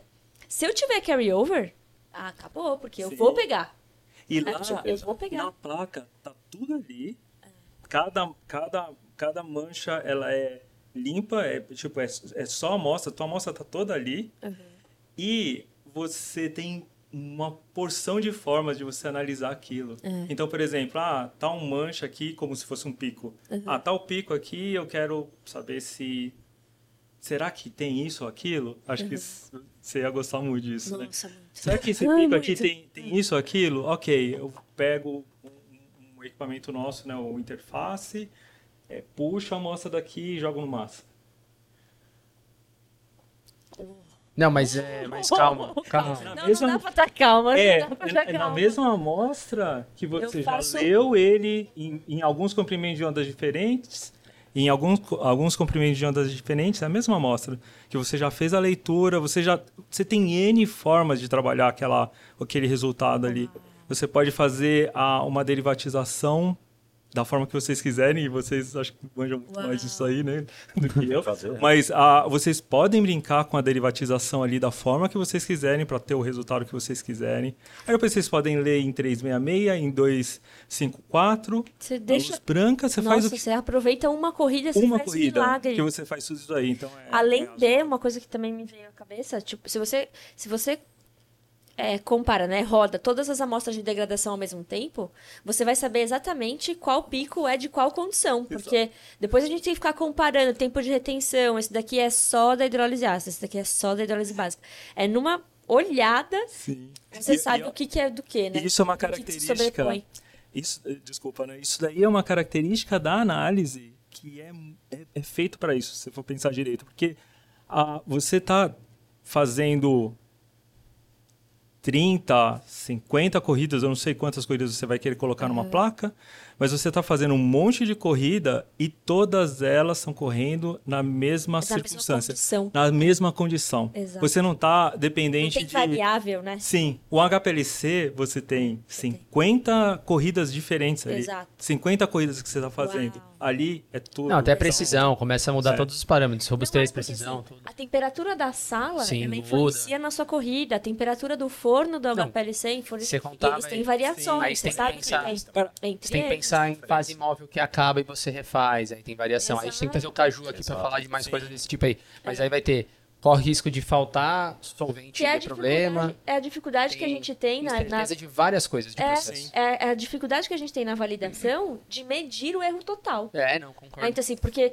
não é só sobre precisão, exatidão, que é o que a gente faz na validação. Não, você tem preparo de amostra, você tem as condições ambientais, você tem muitas condições. Imagina quanto erro você está matando. Você tem É. muitos erros numa corrida que a gente não mede, porque não consegue medir. Inclusive, Então, se vocês quiserem saber sobre episódio sobre incertezas, vamos coloca no comentário também pra a gente, a gente tá faz com ou não. esse com vontade, Tá mas pensando não em sei fazer se esse daí de É incertezas muito. também. é. E aí você com- rodando tudo ao mesmo tempo, afe Maria, meu coração. né? Tem artigos falando sobre erro total em HPLC, comparado às outras técnicas. Não, sem Ah, dúvida, é ele deve ganhar Sim, disparado de tudo. E a única técnica também, como estavam comentando sobre a avaliação né, dos produtos de degradação na placa, é a única técnica que consegue tanto te dar a imagem visual, Aham. como também o cromatograma, porque a gente tem equipamento que faz, Faz cromatograma. de UV visível e fluorescência, e o espectro de absorção, além de possibilitar a interface com o espectrômetro de massas. Então, Nossa. completo. Sim. Gente, sério. É muita coisa para você. Não, o episódio acabou, tudo que eu escrevi aqui no roteiro acabou, eles já eu falaram, gente. A Maria já queimou tudo pra apagou, vocês. Eu não consegui, É. desculpa.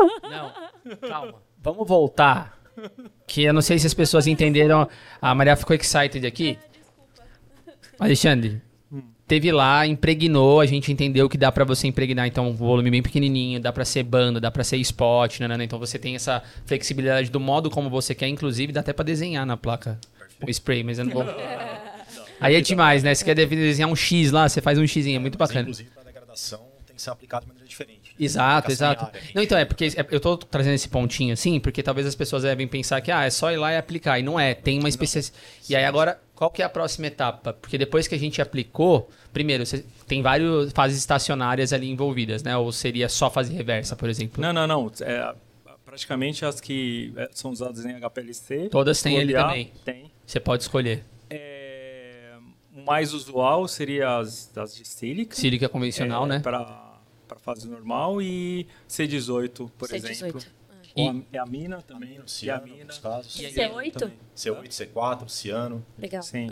E é uma vantagem do HPTLC, né? Porque a espessura ali, né? O tamanho da partícula da, da, da sílica que está colocada ali, ela é totalmente diferenciada, né? 5 micras para o HPLC. É bem baixa, então é muito pequena para melhorar a dispersão ali, né? Mas depois disso, qual é a próxima etapa? Ah, depois disso a gente vai correr. E aí Isso tem aí. uma série de coisas muito Faz interessantes. imóvel, Sim. você- Mas aí tem uma série de coisas muito interessantes que eu queria trazer sobre isso. Sim. Você tem várias é, especificidades, né? Você pode ter uma cuba é, saturada, parcialmente saturada, Exato. que é outra coisa. É- é assim- Quantas fases móveis você pode adicionar lá dentro?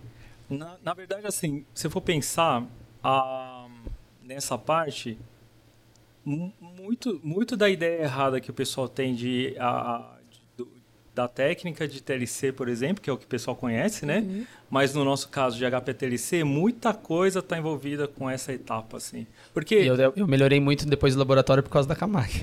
quando, eu, quando eu saí da, da empresa e fui trabalhar no Axê, eu mudei totalmente meu mindset de como fazer TLC. Não Sim. que eu chegava nesse nível, porque a gente não tinha esses equipamentos, mas quando eu fazia TLC convencional, era totalmente diferente, porque essa etapa é muito importante. E a Kamag mostra, tipo, exatamente como isso deveria É, aliás, acontecer. A gente vai interesse até mesmo melhorar os processos que já fazem, pode entrar em contato com a gente. Exatamente. A gente dá umas dicas, assim, Exato. mesmo sem comprar equipamento. Exato. Aqui para ajudar. Aliás, assim, eu, eu sempre comparo isso com a, assim, a, a técnica de HPTLC, como qualquer técnica, ela é dependente de, tem vários fatores que influenciam a técnica. Isso Sim, aí qualquer como técnica. sempre, assim. No HPLC, forno, né, tudo Sim. que envolve ali, né, o Tamanho do pique.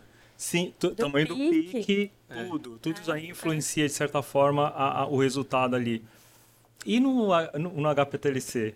Aí, assim, é óbvio que se alguém pegar num, num laboratório, que é o que a- acontece mais usualmente, se alguém pegar uma, uma, uma técnica dessa e, e simplesmente, ah, vou, vou aplicar aqui a minha amostra, vou correr desse jeito e ok Exato. Vai dar ruim, né? vai dar ruim porque eles não estão fechando os fatores, você entendeu? E é, a- é o que eu te falei, a boa parte é no, na, nessa parte da, da Cuba ali, Da né? Cuba. Então, assim, ah, por exemplo, tem, tem métodos que não vão ser robustos, por exemplo, para para saturação da Cuba. Tem métodos que eles é, que, que mudam muito dependendo da saturação da Cuba. Eles precisam ah, da que a, a, a placa ela fique em contato com aquele Com solvente. com né? solvente Com sistema solvente. isso, para ele, ele funcionar sempre do mesmo jeito. É, tem outros que, se, é, se você colocar num ambiente ah, com umidades diferentes, ele, ele vai, vai mudar muito o resultado. Então, É, é, super sensível. Não, é, é- né? O processo de eluição da placa, apesar de parecer que é simples, primeiro, você pode fazer, até a gente pode até depois, se alguém tiver interesse, a gente compartilha, é, que existem vários métodos já pré-estabelecidos de sistemas eluentes para, por exemplo, produtos naturais específicos. Mas você pode utilizar, sei lá, o E sistema uma que você mistura- quiser. uma É, mistura dif- muito diferente do que a gente usa no HPLC. porque Qualquer daí um. você não tem tantas limitações. né? Isso, você pode utilizar, Sim. tipo, 10 solventes se você quiser. Ao mesmo tempo. Se, se, se essa for a combinação que você. Que melhor que melhor. O Carlos tem uma história boa é- disso aí também, que ele conseguiu separar, tipo, 9, 10 compostos, se não me Sim, engano. sim, sim. Só com cromatografia, é, nesses 6 centímetros que a gente está falando. É, então, assim, você pode fazer. Isso é muito vantajoso. Você, num HPLC, você tem bombas binárias, quatro bombas, tudo mais. Você pode ter questões de oito bombas sendo jogadas e tal, mas você tem erros atrelados a isso também. Ali você faz uma vez uma solução, você monta a solução específica que você quer, e aí dentro disso você tem, ela tá em contato, não tá, a cuba tá saturada, não tá, porque a cuba ela é dividida no meio, assim, ela tem uma pequena divisória. Você pode deixar parcialmente saturada ou não, e é tudo automático, Gente né? Você pode eu pré-saturar. Pré-saturar, você pode Pré-saturar e tirar e colocar a cuba. que é, que é uma coisa mais complicada, deixar ele, antes de você ir lá na fase móvel, você deixar ela em contato com, me- com, com O sistema. os gases ali, né, de saturação. É, isso aí às vezes, às vezes faz diferença. E assim, a, no HPTLC, como a gente trabalha já num ambiente fechado, o equipamento já é, ele está num ambiente fechado, isso aí é tranquilo. Ah, o equipamento faz isso tudo. Então, o que acontece é que a, as tuas amostras a, que vocês fazem aqui vão sempre dar o mesmo resultado. A ideia é assim, a- a- tem uma, uma coisa que, que é comum assim, o pessoal que trabalha no controle de qualidade, desenvolvimento, é assim, ah, eu, ah, esse método funciona porque eu estou colocando Ah. o padrão e a amostra junto ali. Isso é um clássico. Mas ah, se você for pensar nas, na- na- nos métodos que estão na farmacopeia norte-americana para planta, não é bem assim. Porque na farmacopeia ele fala assim, ah, você tem que comparar, você tem que conseguir comparar aquela corrida com lotes diferentes de plantas, com, com é, plantas de, plantadas em outro É, lugar, em outro lugar, lugar. com- você entendeu? Você tem que conseguir fazer isso daí. É, e aí você está pegando placas de dias diferentes e comparando. Mas como você faz isso? Com a cabeça que, a gente, que o pessoal tem, né? né? Na verdade. Isso aí que a gente ah, tem, teria que mudar, né? No É, fundo. desconstruir, né? Desconstruir, porque é uma técnica fantástica. Só que o pessoal acha que é limitada. Mas não é limitada. Sim, Se sim. você usar a, toda a tecnologia a seu Exato. favor. pode. Ele não é- não Não, é- então, aí é. Então, re- re- resumindo por enquanto, a gente, você tem lá seu produto, você achou um sistema solvente que você eh, solubiliza ele, é claro, não pode ser uma coisa que precipita. Aí você consegue aplicar na placa de várias formas. Depois você tem várias fases estacionárias que você pode utilizar, da mesma versatilidade, talvez, que uma cromatografia de cromatografia líquida convencional. Processo de eluição que é bem importante, tudo que a gente está falando aqui é automatizado, reprodutivo e tudo mais. E aí vem a parte que também é bem legal e tem muita tecnologia, A que detecção. é a detecção. Sim. E aí? Ah, até antes disso aí, a forma com que você às vezes vai derivatizar a placa, que às vezes tem métodos que você tem que deriva- derivatizar, a, a fazer uma derivatização para você poder Sim, enxergar. Gagendorf e tudo mais, que vocês gostam Isso, bastante. pessoal É. Normalmente usa muito o termo revelação. né? Revelação, exatamente. E aí- Você pode revelar. Quando é HPLC, falam em derivatização. Derivatização. Placa é revelação. É revelação, Mas, é verdade. quimicamente falando, é uma derivatização. Derivatização, é. É uma derivatização, né? Mas a, a- na derivatização é, é a, é a fase que você mata a placa. Geralmente é, é isso aí que o pessoal Sim. tem mais medo. Eu tinha medo disso quando eu trabalhava no controle de qualidade. Você vai lá, faz tudo bonitinho e, e espirra aquilo lá e Destrói a placa. destrói a placa. A placa fica toda escorrida, fica horrível. Só que a gente está falando ah, de um método é muito mais sofisticado. Você entendeu? A gente está falando disso aí. É um método que exige que a, a imagem seja boa, que você quer tratar de outras coisas. Você quer, você quer tratar a- o resultado de outra forma ali. Você quer outro tipo de informação ali, porque a gente quer fazer. Então, o sistema também, ele, ele cria um, meio que uma névoa dentro da, da, da- do sistema ali, e, é, de forma que ele vai a- a aplicar, a aplicação é feita assim de forma muito uniforme.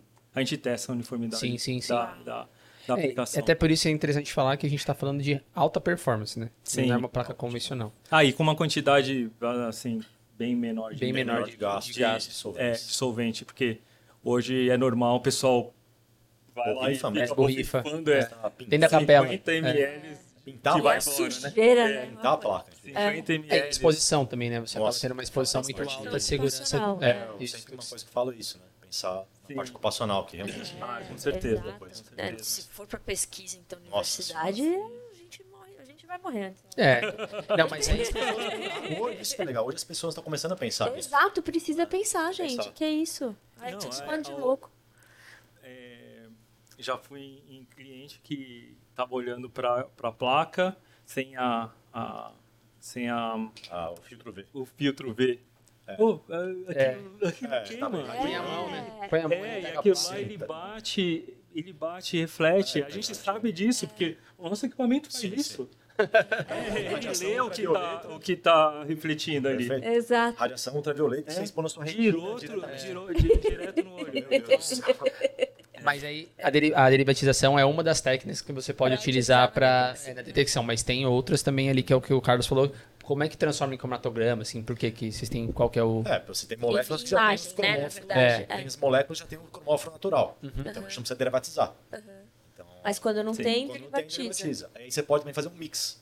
Então, se for só entrar rapidinho nessa parte aqui, Fica à você pode fazer um mix. Né? Você pode começar analisando a placa sem derivatizar, coloca no scanner, que é o equipamento que a gente vai comentar, que é basicamente um detector UV, visível fluorescência. Então eu posso usar isso como detector também, né? Detector, Tá, perfeito. perfeito. Você começa a placa antes de derivatizar ela, põe no scanner, faz o espectro de absorção, achou o espectro, vê os picos que você quer quantificar, pega a área, para garantir que nada ficou faltando lá, você Derivatiza. tem- derivatiza e faz de novo. Então é Gente, muito versátil. deixa eu né? falar um negócio pra Bem vocês. versátil. Talvez eu esteja à frente da minha maior busca, da, uma das maiores buscas da minha vida. Nossa senhora. Que é- ferrou, ferrou. Um método universal. Temos chances. Tem massas ainda por cima, né? Pra poder. Exato, Não. porque assim, na cromatografia líquida você não consegue. Por quê? Porque se numa corrida, ou você vai pro DAD, né? Ou você vai pro fluorescência, ou você vai pro massas. Então, assim, você sempre precisa usar, né? fa- Correr isso várias vezes. Repetir. E tem aí. Repetir para buscar o que você nem sabe, porque às vezes a gente não sabe o que tá buscando, né? a possibilidade de acoplar com FTIR. Tem uma série de outras diferenciações bem interessantes que a gente pode estar discutindo depois, mas tem muita coisa Uau. fazer. Até E é uma placa, é uma corrida. é uma corrida só. É uma corrida que você faz Tudo todas as faz. técnicas de detecção. E Vixe, não, acabou pra mim. Zerei a vida. É, E o bacana, assim, que se você for pensar na técnica em si, ele simplesmente ele faz tudo que um HPLC faz na questão de detecção. É, não HPLC massa, é lógico, se bem que a gente consegue, Consegue, extrair uhum. e, e Injetar. massa direto, mas a, no caso do HPLC né, e os equipamentos nossos, a, ele- eles vão trabalhar com o V da mesma forma que o HPLC funciona, assim, relativamente da mesma forma, né? Uhum. Então, no HPLC, a, a, a, a luz ela passa pro, pelo, pela célula Pelas- de fluxo. No, no TLC, ele, a, a Incide luz na placa. incide na placa e, E reflete. reflete no... E é a mesma É, o coisa. conceito é o mesmo. É, Sim. o resultado é o Sim, mesmo, Sim. né? A única diferença é assim, que a sensibilidade da, da, do, do HPTLC é boa, porque se você for pensar, a amostra não está diluída lá. É, inclusive a gente falando de, de sensibilidade, toda lá. e falando de sensibilidade, assim, a gente consegue, em concentração, a gente consegue pegar o quê? ppm? Ah, eu vi alguns trabalhos com alguns é, nanogramas, PPB. nanogramas por, por spot, porque né? a gente fala... a É gente- por spot, por né? banda, Por desculpa. banda. É, é por banda, porque ela vai estar lá sem o diluente. Essa Sim. é a ideia, a gente consegue É. concentrar.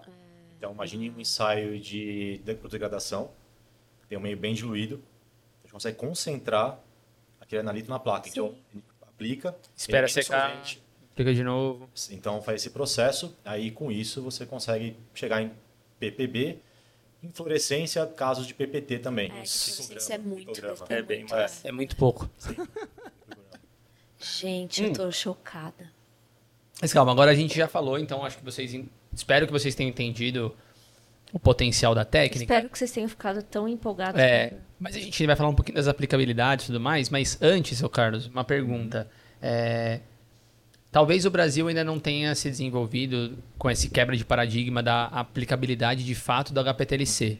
Mas aí eu queria que você falasse na experiência de vocês, inclusive na experiência fora do país, quem são os países que mais utilizam o HPTLC, para depois a gente entrar no que, que eles utilizam o HPTLC. Posso chutar? Perfeito. Sei. Mas eu chutaria a Alemanha, por exemplo. O que mais utiliza? É. Um Não? Um pouquinho ficar baixo. surpreendida, hein, né? É, É? Ficar surpreendida. Não, eu ia chutar por causa de produtos naturais, que eu sei que a Alemanha é o- é, Você É vai muito boa. surpreender, Então- Acho que ninguém imaginou que seria É. mais que- China. Índia. In... Índia. Ah, também. É, tá. Índia. É, faz um pouco de sentido. É, eles têm pouca empresa. É, eles têm pouca indústria É. lá. É absurdo a forma que eles desenvolveram assim, a- o HPTLC lá. É, tempo, tempo é dinheiro, né? E aí, pra eles. Assim, eu desde muito tempo já comecei a trabalhar com isso, né? Eu sempre tentei trazer esse know-how e essas ideias mais arrojadas para, de fato, usar a técnica para fins eh, quantitativos, tec- eh, coisas mais eh, robustas feitas em indústrias de alopáticos, né? Mas eu vi que agora, com o case da Índia, realmente eu vejo que é bem possível. Porque eles validaram tudo que eu queria validar. Eles conseguiram clientes que conseguiram fazer isso. Mas Aí, a- explicando um Não, não, pode falar, pode falar. Eu ia perguntar, a Índia. é, porque já tem método farmacopeico também, né? Que a gente está falando de HPTLC aqui. A Índia também foi um dos primeiros países que começaram a utilizar a técnica na indústria farmacêutica direto. Um da ah, então história, vai lá. assim, em geral. Desculpa. Assim, primeiramente, não, imagina. Primeiro, assim, o HPTLC, Fui ansioso. Aí. Preciso Pra tomar vinho. variar. É. Preciso tomar vinho. É. É, Eu acho que deve. Esse vai ficar de corte, hein, Leandro? Esse vai ter um corte já. Esse vai ser o corte. Vamos pôr aí. Você precisa. Tal. Você também. É. Precisa. Vai. É, bom, o ele já é muito utilizado na indústria farmacêutica pelas principais multinacionais, tá? tanto no Brasil como fora do Brasil. Aqui nós temos empresas nacionais também utilizando bastante. Sim. A, a maior parte dos grupos tá, usam o HPLC para fins de identificação, ou seja, qualitativos. Isso é o principal foco hoje. Até porque vem uma herança do próprio TLC, né? Sim, acho mas É, você só tá TLC olhando ali É, se tem, se é, não tem. Tem ou Tem não toda uma tem. parte cultural também e, e também de indústria. Então, o que aconteceu? Ao momento que surgiu o HPLC, os métodos farmacopeicos mudaram todos para o Sim. HPLC. Então, É. teve realmente sim, um investimento muito forte nisso. Tá? E nesse ponto, eh, as pessoas usam muito o HPLC para cumprir exigências de órgãos regulatórios em todos os países que tenham essa modalidade, eh, na parte de identificação. Tá? Existem sim empresas multinacionais super renomadas que usam para ensaio de unificado de conteúdo, a parte de biodegradação, extraíveis e lixiviáveis também. Tem. Porém, o grande outlier disso ah, foi a Índia. tá? A Índia ela deu um boom absurdo nisso. Por quê? Na Índia, o HPLC sempre foi a técnica de referência, tá? a primeira escolha, top of mind, para análise de produtos derivados de plantas. Então, todos os compêndios, até a farmacopeia deles, era com HPLC. Então, e lá também o mercado de produtos naturais é muito avançado. Eles usam muito produtos naturais. É, exato. Porém, ao longo do tempo, as indústrias elas foram percebendo o seguinte: pô, peraí, eu tenho o HPLC aqui já para fazer a parte de, er- de ervas, herbais, né? Os herbals. Por que não aplicar para os alopáticos? Porque eles cresceram muito também na Exato. parte de IFAs, IFA, é. certo? Então, começaram a buscar alternativas mais econômicas, sustentáveis e mais ágeis que o HPLC e o PLC. Então, começou a gerar muitos artigos e esses artigos foram que chamam a São as atenção. Caramba, referências, né? começaram a gerar? Falando sobre a aplicabilidade do HPLC para ensaios, ora somente feitos por HPLC. UPLC e CG também. Então, Uau. essa que é a ideia. Então, realmente, a Índia deu esse pontapé aí inicial. E é um Cara. mercado, querendo ou não, muito parecido conosco. Né? Eles Sim. têm uma carga Sim. tributária muito alta. né? Eles estão pensando eh, agora, como todos os países, eles têm uma pressão muito forte pela população deles. E a questão da sustentabilidade. Eu ia falar isso. É. Que é Então, absurdo, inclusive. A quantidade. É, eu- até falei pra você ah, um pouquinho antes pra gente fazer uma conta aqui, assim, simples. É, vamos pensar que a gente. Vamos pensar, é o que você falou, uniformidade de conteúdo, que eu acho que é uma das principais aplicações do quanto o HPTLC pode, assim, transformar, transformar Sim. a vida de quem tá dentro da indústria, né? É, se eu tenho lá seis batches de produto de lote, você demora mais ou menos. Vamos colocar. Vou fazer uma conta mais fácil. Vamos colocar 60 minutos de corrida, tá? Só pra gente ficar uma hora, tá? Então, pra você fazer aquilo com um equipamento só, você teria. Se você tem seis bets, já seriam seis horas pra você gastar ali. No HPLC, né? No HPLC, HPLC, é. que é o tradicional. E aí você tem que fazer os- as replicatas, triplicatas e tudo mais. Vamos colocar que vocês tenham que fazer 10 vezes ou 5 vezes. Então a gente já tem que multiplicar as 6 horas por 5. Então já são 30 horas para você conseguir cumprir o seu bet inteiro. Fora os padrões. Então assim, é hora pra caramba. Aí vamos considerar que a gente está gastando 100 ml de um solvente por corrida. Talvez vai ser um pouco mais. Vamos colocar uns Vamos colocar uns 300 ml para ficar mais fácil. Então, se eu estou falando de 60 corridas vezes 300 ml, eu estou gastando mais ou menos 18 litros de solvente. Estou fazendo a conta aqui agora, tá? Então, você gastou é, 60 horas mais 18 litros de solvente. Aí você pode falar, ah, mas eu gasto mais água. Beleza, você gasta água, mas provavelmente tem um metanol, tem um acetonitrilo aí que você está usando. Então, olha a quantidade de, o número de produto. As mesmas coisas em HPTLC, provavelmente você vai fazer em menos de duas horas. Porque dá para você aplicar o quê? 60 60 amostras numa Numa placa. placa. Com padrão já, né? Aquilo que a gente Sim. falou um pouquinho antes aqui, aplicar tudo mais. E aí você vai gastou quantos ml para poder fazer na cuba? 20 ml? 35 ml. 35 ml, no máximo. É. Então, tempo, né, agora que a gente está falando, custo, porque você está Diminuição gastando de erro. mesmo. diminu- Diminuição de erro, eu nem tinha pensado nisso, Diminuição mas de diminuição de erro. E aí, sustentabilidade pensando na quantidade de resíduo que você não tem, que impacta, inclusive, no custo do laboratório. Porque é, descarte de resíduo, tratamento de resíduo é caro pra Exato. caramba. Você afeta, inclusive, a exposição das pessoas com quem você trabalha e tudo mais. Então, assim, tem um apelo muito grande em relação a tempo, custo e exposição, ou o, Ó. o- o- o ESG, Para né? as indústrias que estão preocupadas com o ESG, essa daí entra. Vale a pena encaminhar isso aí Maria. para os gestores, né? É. Pensar hoje em dia, né? Por exemplo, dentro dos índices de valuation em empresas, tanto pelo, pela B3, pela Bolsa Brasileira, né? Como outros órgãos de, eh, de valuation, eles estão considerando o índice de carbono, né? Sim. fatores. Então, Exato. a própria B3 tem 70 eh, índices, oito deles são ligados ao SG, e um desses índices do SG é a emissão de carbono. Então, já tem muito menos eh, desperdício aí, né? É, Alexandre, a gente está falando então aqui, a gente acabou de falar de- da uniformidade de conteúdo. É, a gente falou um pouquinho da degradação, mas a gente pode até depois dar uma pincelada de, pinceladazinha rápida de como a gente conseguiria incluir, gente por exemplo, o falou um pouco, HPTLC é- dentro do que a gente está falando de RDC 53 atualmente. É, mas tem validação de limpeza também, né? A gente, eu lembro que a gente trabalhava bastante com isso, talvez, para análise de da, dos lotes da limpeza e tudo mais. É, é uma aplicação que vocês entendem que funciona bacana, funciona legal? Ou Sim, é não? uma aplicação que funciona. Já tem indústrias das mais renomadas usando isso, tanto para a parte de IFA como também para produto Como final. que seria, assim, qual que é a dinâmica de, de funcionamento para botar numa rotina isso daí? É, um- é um método cromatográfico como outro. A Sim. única diferença é que, ah, dependendo da, da urgência, da, da- dependendo da, Da urgência, urgência, é sempre ótimo. muito, né? Sempre é, É sempre gente. É. Vai E, e para limpeza, é- às vezes é pior ainda, né? Às vezes você tem, você tem que fazer na hora É ali o- mesmo. O equipamento não pode parar. né? Não. Se ele parar é muito gasto, né? E pô, um método que você consegue aplicar todas as amostras de uma vez, e vão ser todas, né? De uma vez ali num- numa mesma placa, 20 minutos de corrida e depois a leitura é em segundos, né? O que importa é não ver nada. Sim, sim, sim. Eles, ó, o que importa é que eles vão ter o resultado em uma hora, Em uma hora. Exato.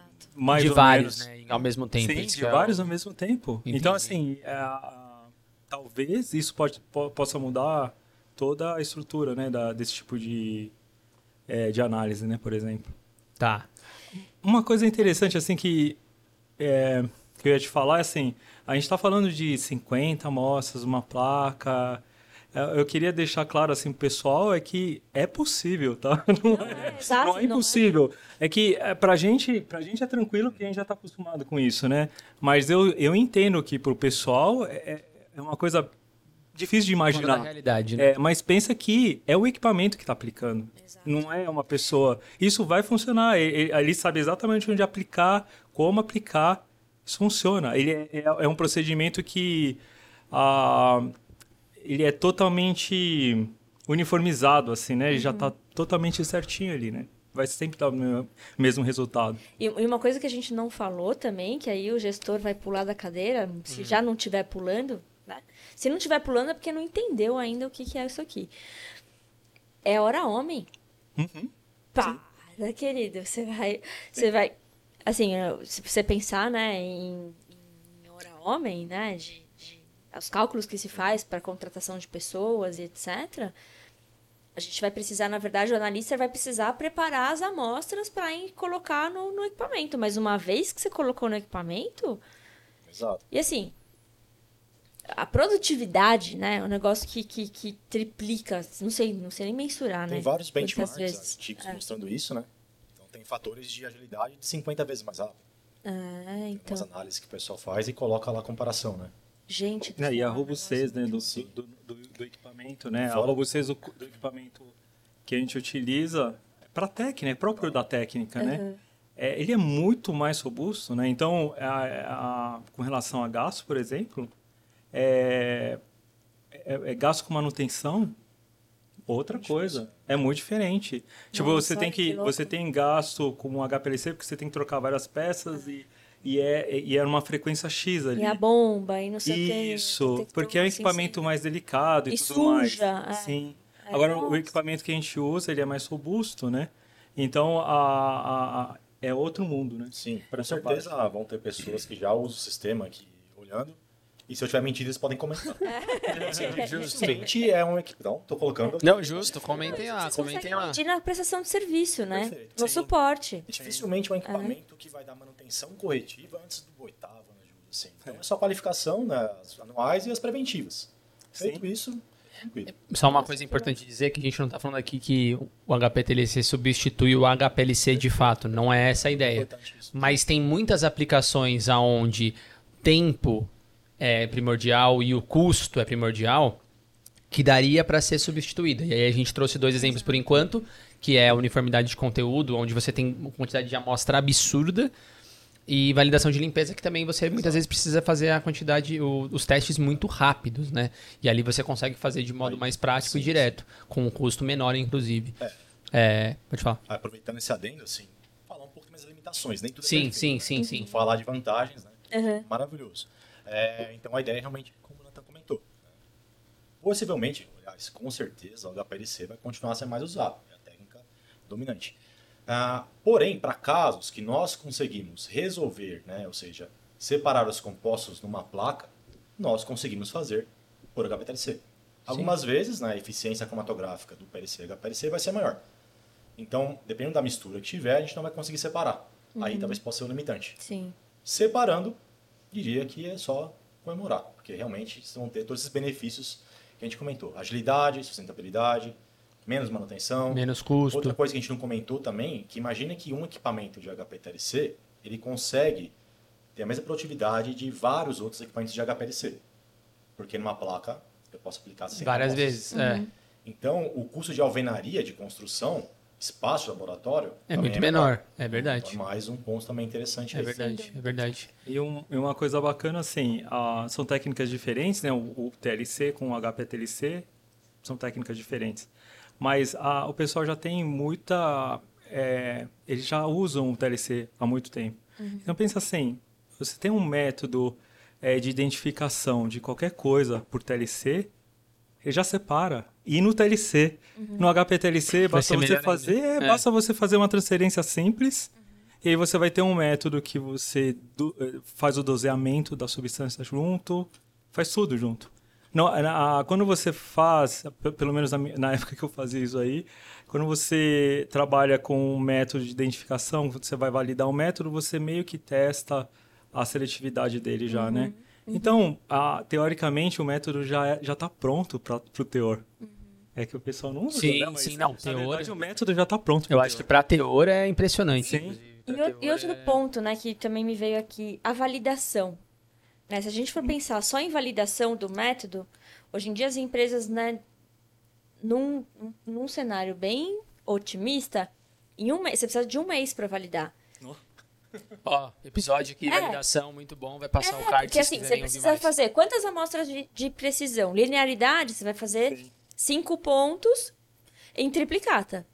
Né? Então, você vai ficar quase 15 uma semana, dependendo aí. do seu tempo de corrida, fazendo só linearidade. Né? Porque vai, vai ter der, que é errado, colocar né? os padrões, system suitability, um monte de coisa aí no, no meio. Se não tiver Aí, problema de energia no precisão- meio do caminho. É, não, precisão, exatidão e aí tudo assim, tudo dia a dia, né? Corrida por corrida. Você consegue fazer uma, uma validação em duas horas. Você não precisa fazer só precisão numa placa. Você É, pode você fazer, fazer- várias coisas junto Exato. na mesma placa. Você faz Precisão, linearidade, precisão, linearidade, exatidão, robustez. Tudo de uma vez. Sem É contar que a- as imagens elas ficam gravadas no sistema. Então você pode comparar uma placa nova com Ah, uma ele, placa ele, ele filma a corrida? Não, Não, não. É, ele- verdade, Cromatograma, né? O croma, Ah, o a placa cromatograma. depois, a placa depois você consegue bater fotos dessas placas. Porque o scanner acaba é, printando a imagem. É isso. Então é, você consegue visualizer. O Visualizer, é, desculpa, desculpa, beleza. Então, o Visualizer, já estou fora da empresa faz um tempo do Carlos, né? É isso.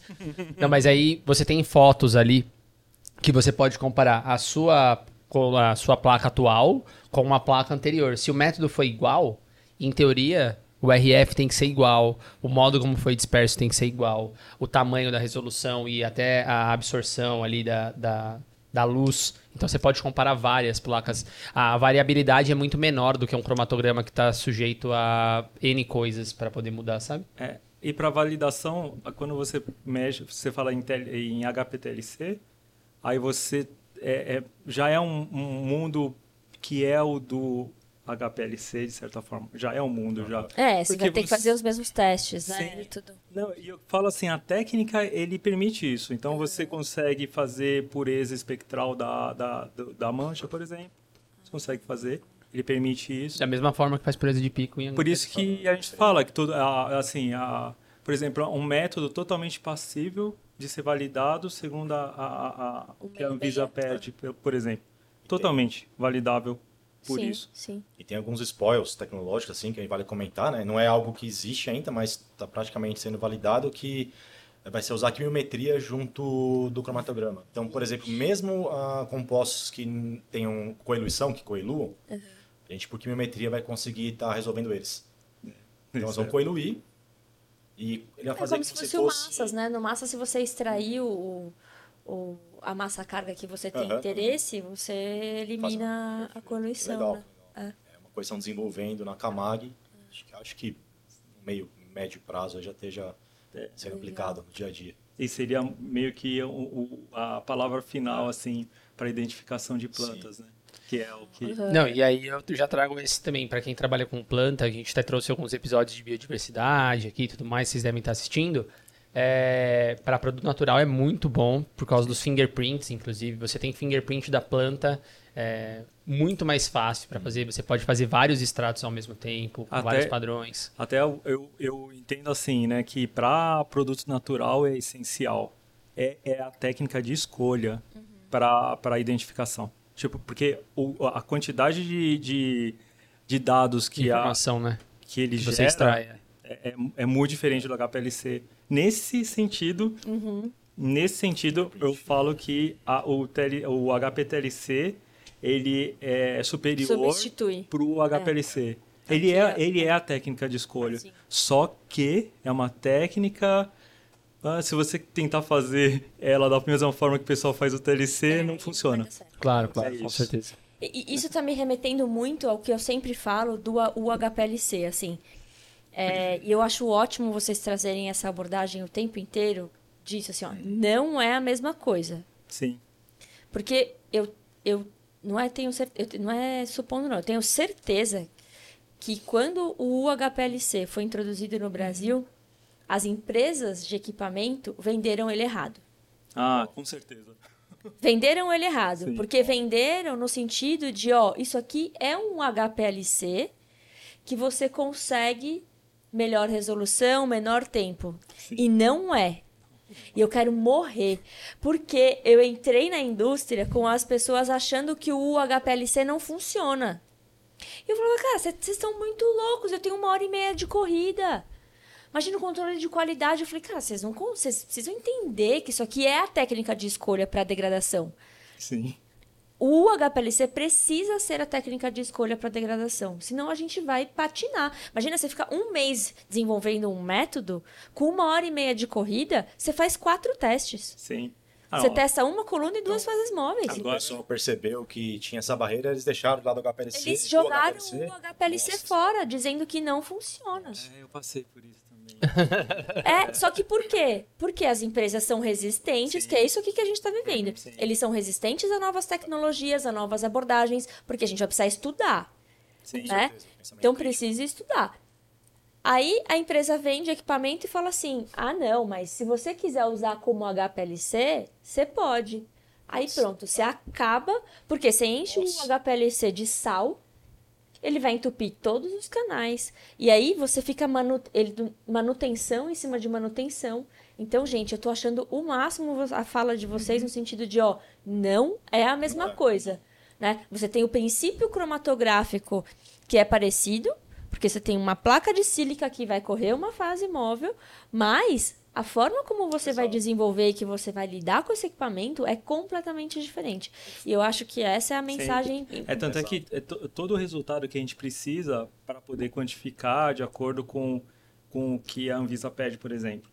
Tudo é meio que dependente da eficiência do, do HPTLC. Então é Sim. tudo anda junto. Tem que Sim. ser desse jeito. Não tem jeito. Perfeito. Exato é, é bem complicado. Não. Você querer fazer uma coisa com outra tecnologia. Exato, exato. E é isso que eu acho que o, HPLC não decolou no Brasil por, com, por responsabilidade das empresas que também. vendem como HPLC. Sim. Eu não tenho dúvida disso, porque assim, não tem como não ser uma técnica é, de escolha para a rotina de uma indústria farmacêutica que é insana. Sem dúvida. Né? Tipo, você pega um método de teor, que às vezes, sei lá, tem 10, 15 minutos, é, que é um método relativamente rápido, esse sim você consegue com dois, sim. com três no HPLC. Sim.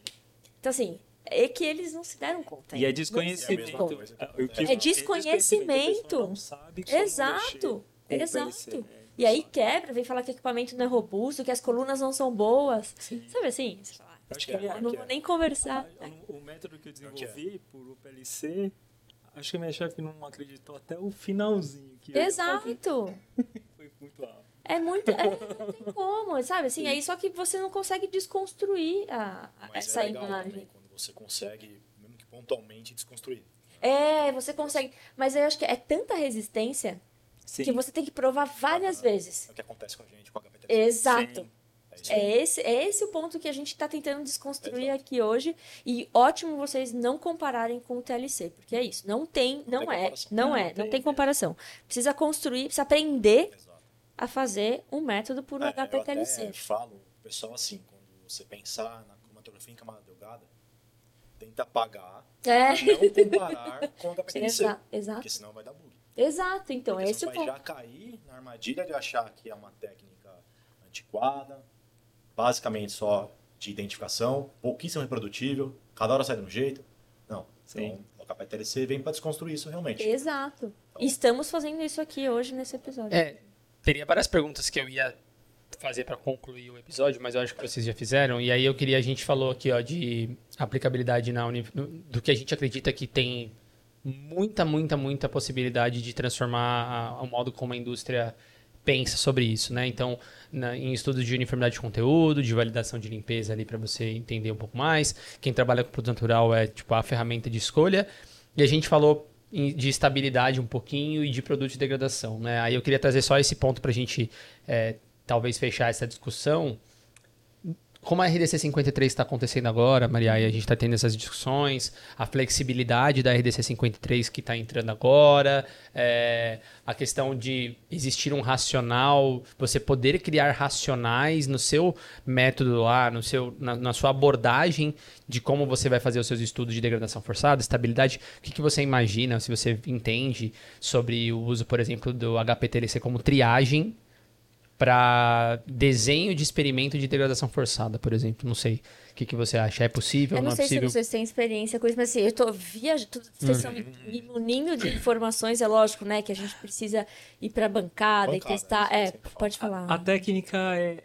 Assim, você é cromatografia. É, e exato. com eficiência. Exato. Então, é, é, importante. cromatografia líquida. líquida com eficiência com alguns detalhezinhos ali que são diferentes ali. Uhum. Mas é isso. Então, assim, praticamente tudo que você conseguiria fazer no HPLC, você, você consegue fazer, no HPLC. Não seria um problema. Exato. Tem algumas é, características que eu acho bacana, que é, são diferentes, principalmente para essa parte de produto de degradação.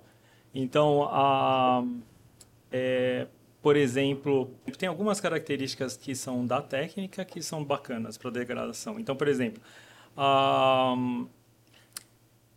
é, como, é um, como são produtos de degradação, quantidade pequena, uhum. e às vezes você vai pensar assim, ah, talvez eu usar tal, é, tal solvente com fase móvel não seria tão legal, porque o negócio, é, a, os, os degradantes, eles, eles têm boa absorção no comprimento de onda baixo, Uhum. E eu vou apagar eles. E é muito ruim. Exato. Certo? Ah, mas no, no caso da, do, do você HPTLC... Não interferência, não você não tem interferência da linha de não base. Tem. Não tem. Ah, você Deus. apaga, ele, ele some. É, Arroba Deus, como diz. Arroba Deus, como diz A fase móvel ela volatiliza. Ela não tem interferência. E, teoricamente, assim, é, é meio complicado de falar disso, porque esses protocolos de, de degradação já estão todos redondinhos ali, né? Ah, não, mas a gente precisa trabalhar. Mas vamos supor que você precisa de alguma coisa um pouco mais drástica para você degradar ali. Uhum.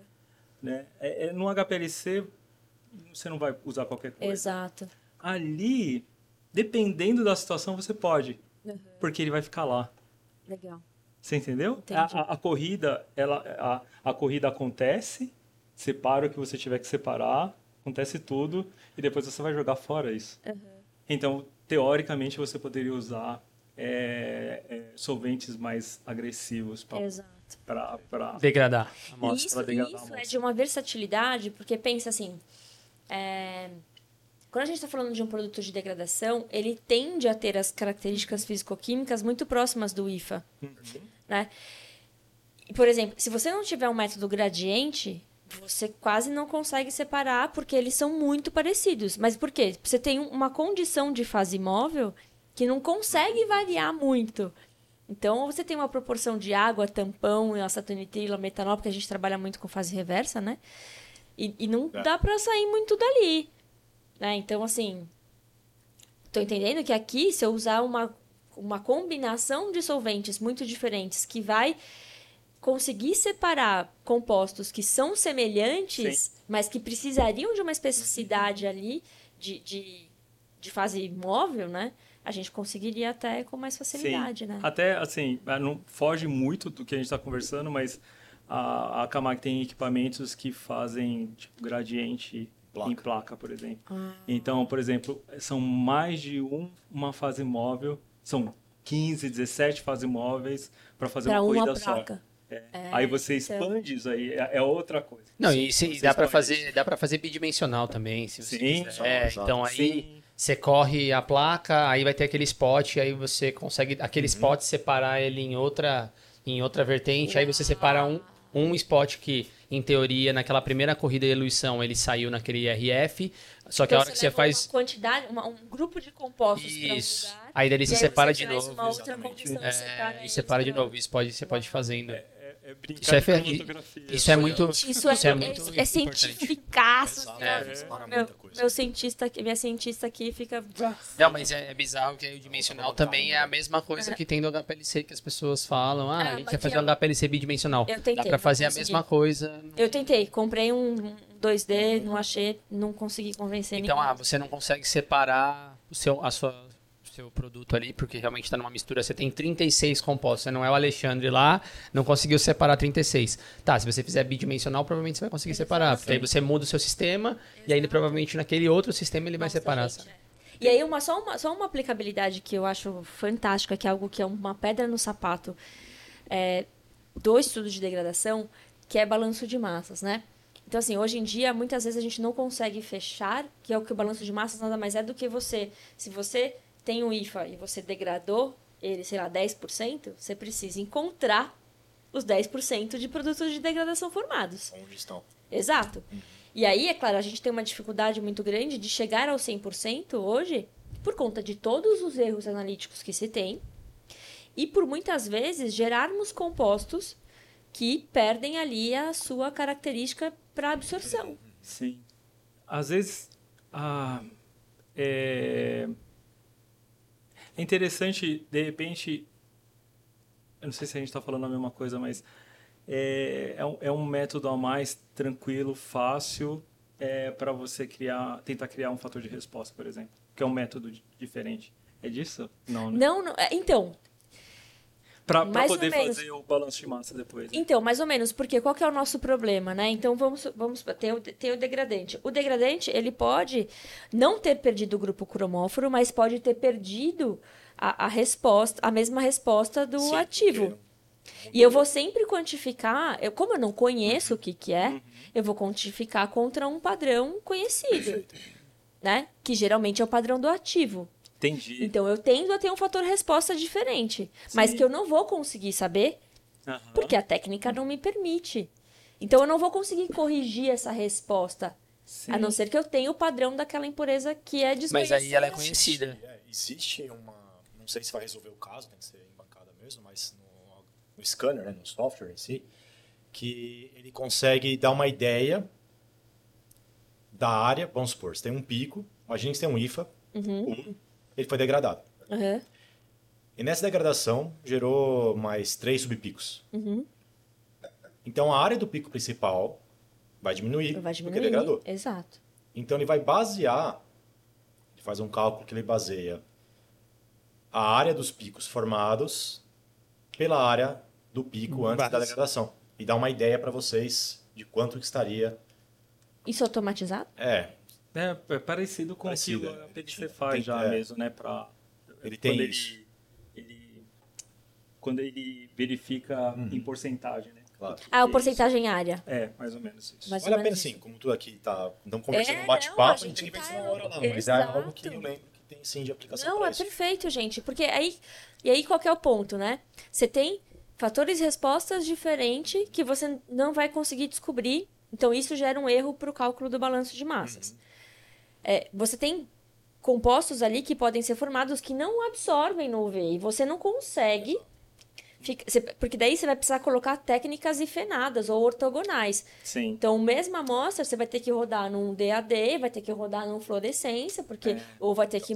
Sabe assim? Sim, eu tava pensando nisso. Exato. É, coisa- Exa e aí, com, com uma placa, você consegue tratar, que nem a gente falou, de derivatização, enfim, é, joga no massas Exato. e tal. Então, você tende a ter todos os produtos de degradação ali e que você vai enxergar numa mesma, É, você aumenta a sua forma. chance, Você né, aumenta a sua chance, você diminui vários erros. Sim. De certa Você- forma, vai estar sempre tudo ali. De certa forma. tá lá. Exato. Você não perde nada.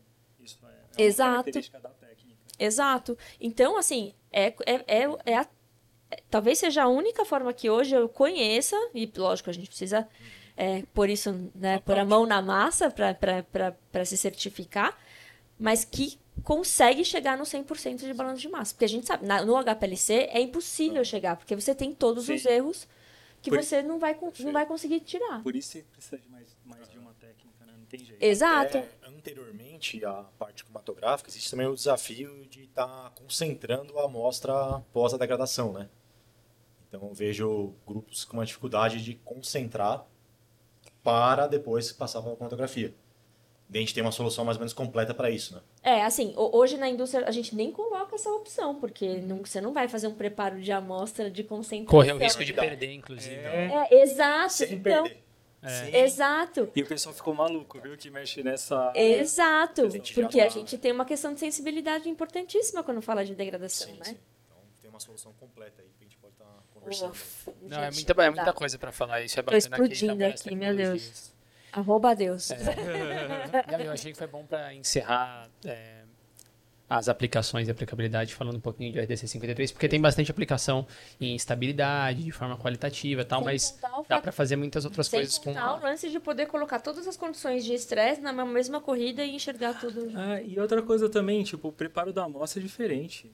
Você não precisa se preocupar tanto assim com o preparo Sim, da amostra. sim, você não E perde. Que é perfeito Pra indústria. pra. Não, pra. degradação. degradação. É. É. Porque na, na- é, quando você está trabalhando com degradação, às vezes você tem que ah, acertar um pouquinho a Acertar amostra de para ele poder funcionar Sem no dúvida, HPLC. Sem dúvida. né? De, de diferentes condições, às vezes são diferentes preparos de amostra, senão você perde recuperação. Sim. E no, TLC, no, no HPTLC, desculpa, não. Às vezes É porque é não. mais simples, né? É. É, só aplicar. É Porque isso. vai, vai evaporar depois também. É, é Deus em forma de HPTLC. É. Não, eu, eu queria terminar falando justamente que com a oportunidade que se tem de discutir mais sobre estudos de degradação forçada com a flexibilidade que a nova resolução vai nos dar, pode ser uma alternativa muito interessante para você desenhar o seu experimento de forma mais racional, de não desperdiçar tanto o seu tempo, o seu custo, gastar tanto com é, corridas de HPLC, sendo que você pode fazer triagens, pelo menos é a minha visão, é uma triagem muito mais racional dos, do, do estudo de degradação forçada para você entender a estabilidade do seu produto. Exato. Só pra fechar isso, Claro. e a gente, a gente encerra. É... A gente tá falando que vai encerrar faz umas cinco vezes. que é muito, muito impressionante. É, a real é que, assim, eu- acho que a gente veio. Né, para isso acontecer, a gente tem que entrar no processo de desconstrução. E uma forma de desconstruir é você não, assim, você não tem obrigação nenhuma de trazer, de colocar isso daqui como seu método principal, Uhum. Né? Então assim, vamos testar, vamos fazer a Perfeito. degradação inteira nessa forma. E aí o que der certo, você leva para o HPLC. Né? É lógico você pode usar isso, inclusive, regulatoriamente falando. Assim, ó, eu testei, fiz o teste, o método esse, esse, esse aqui, não encontrei. Não encontrei degradação. E as que eu encontrei em degradação, que são No relevantes para isso, eu, eu- eu apliquei a mesma amostra no HPLC. E esse é o meu método que vai ficar para a rotina do controle de qualidade. Sim. Mas, para mim, de novo, se a gente.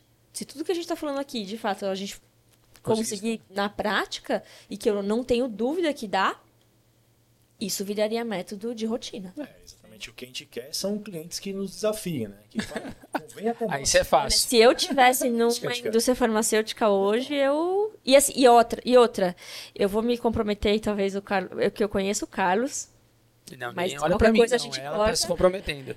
que é assim, o Carlos é uma pessoa que, assim, se você falar que quer testar, ele vai te dar toda a estrutura para você testar sem nenhum custo, vai colocar tudo aí, e a hora que você testar, É exatamente isso, gente. né? Quebra Eu tô vários- falando porque eu sei que Ah, ele, ele, é de- ele é desse tipo. Sim, tá. Mas o mais importante é que as pessoas abram a mente e conheçam uma técnica nova, conheçam técnicas alternativas. Exato. Importante que ela é superifinizada com qualquer outra, outra, outra técnica. Então, Exato. assim, é importante De que vocês detecção, entendam de é. detecção.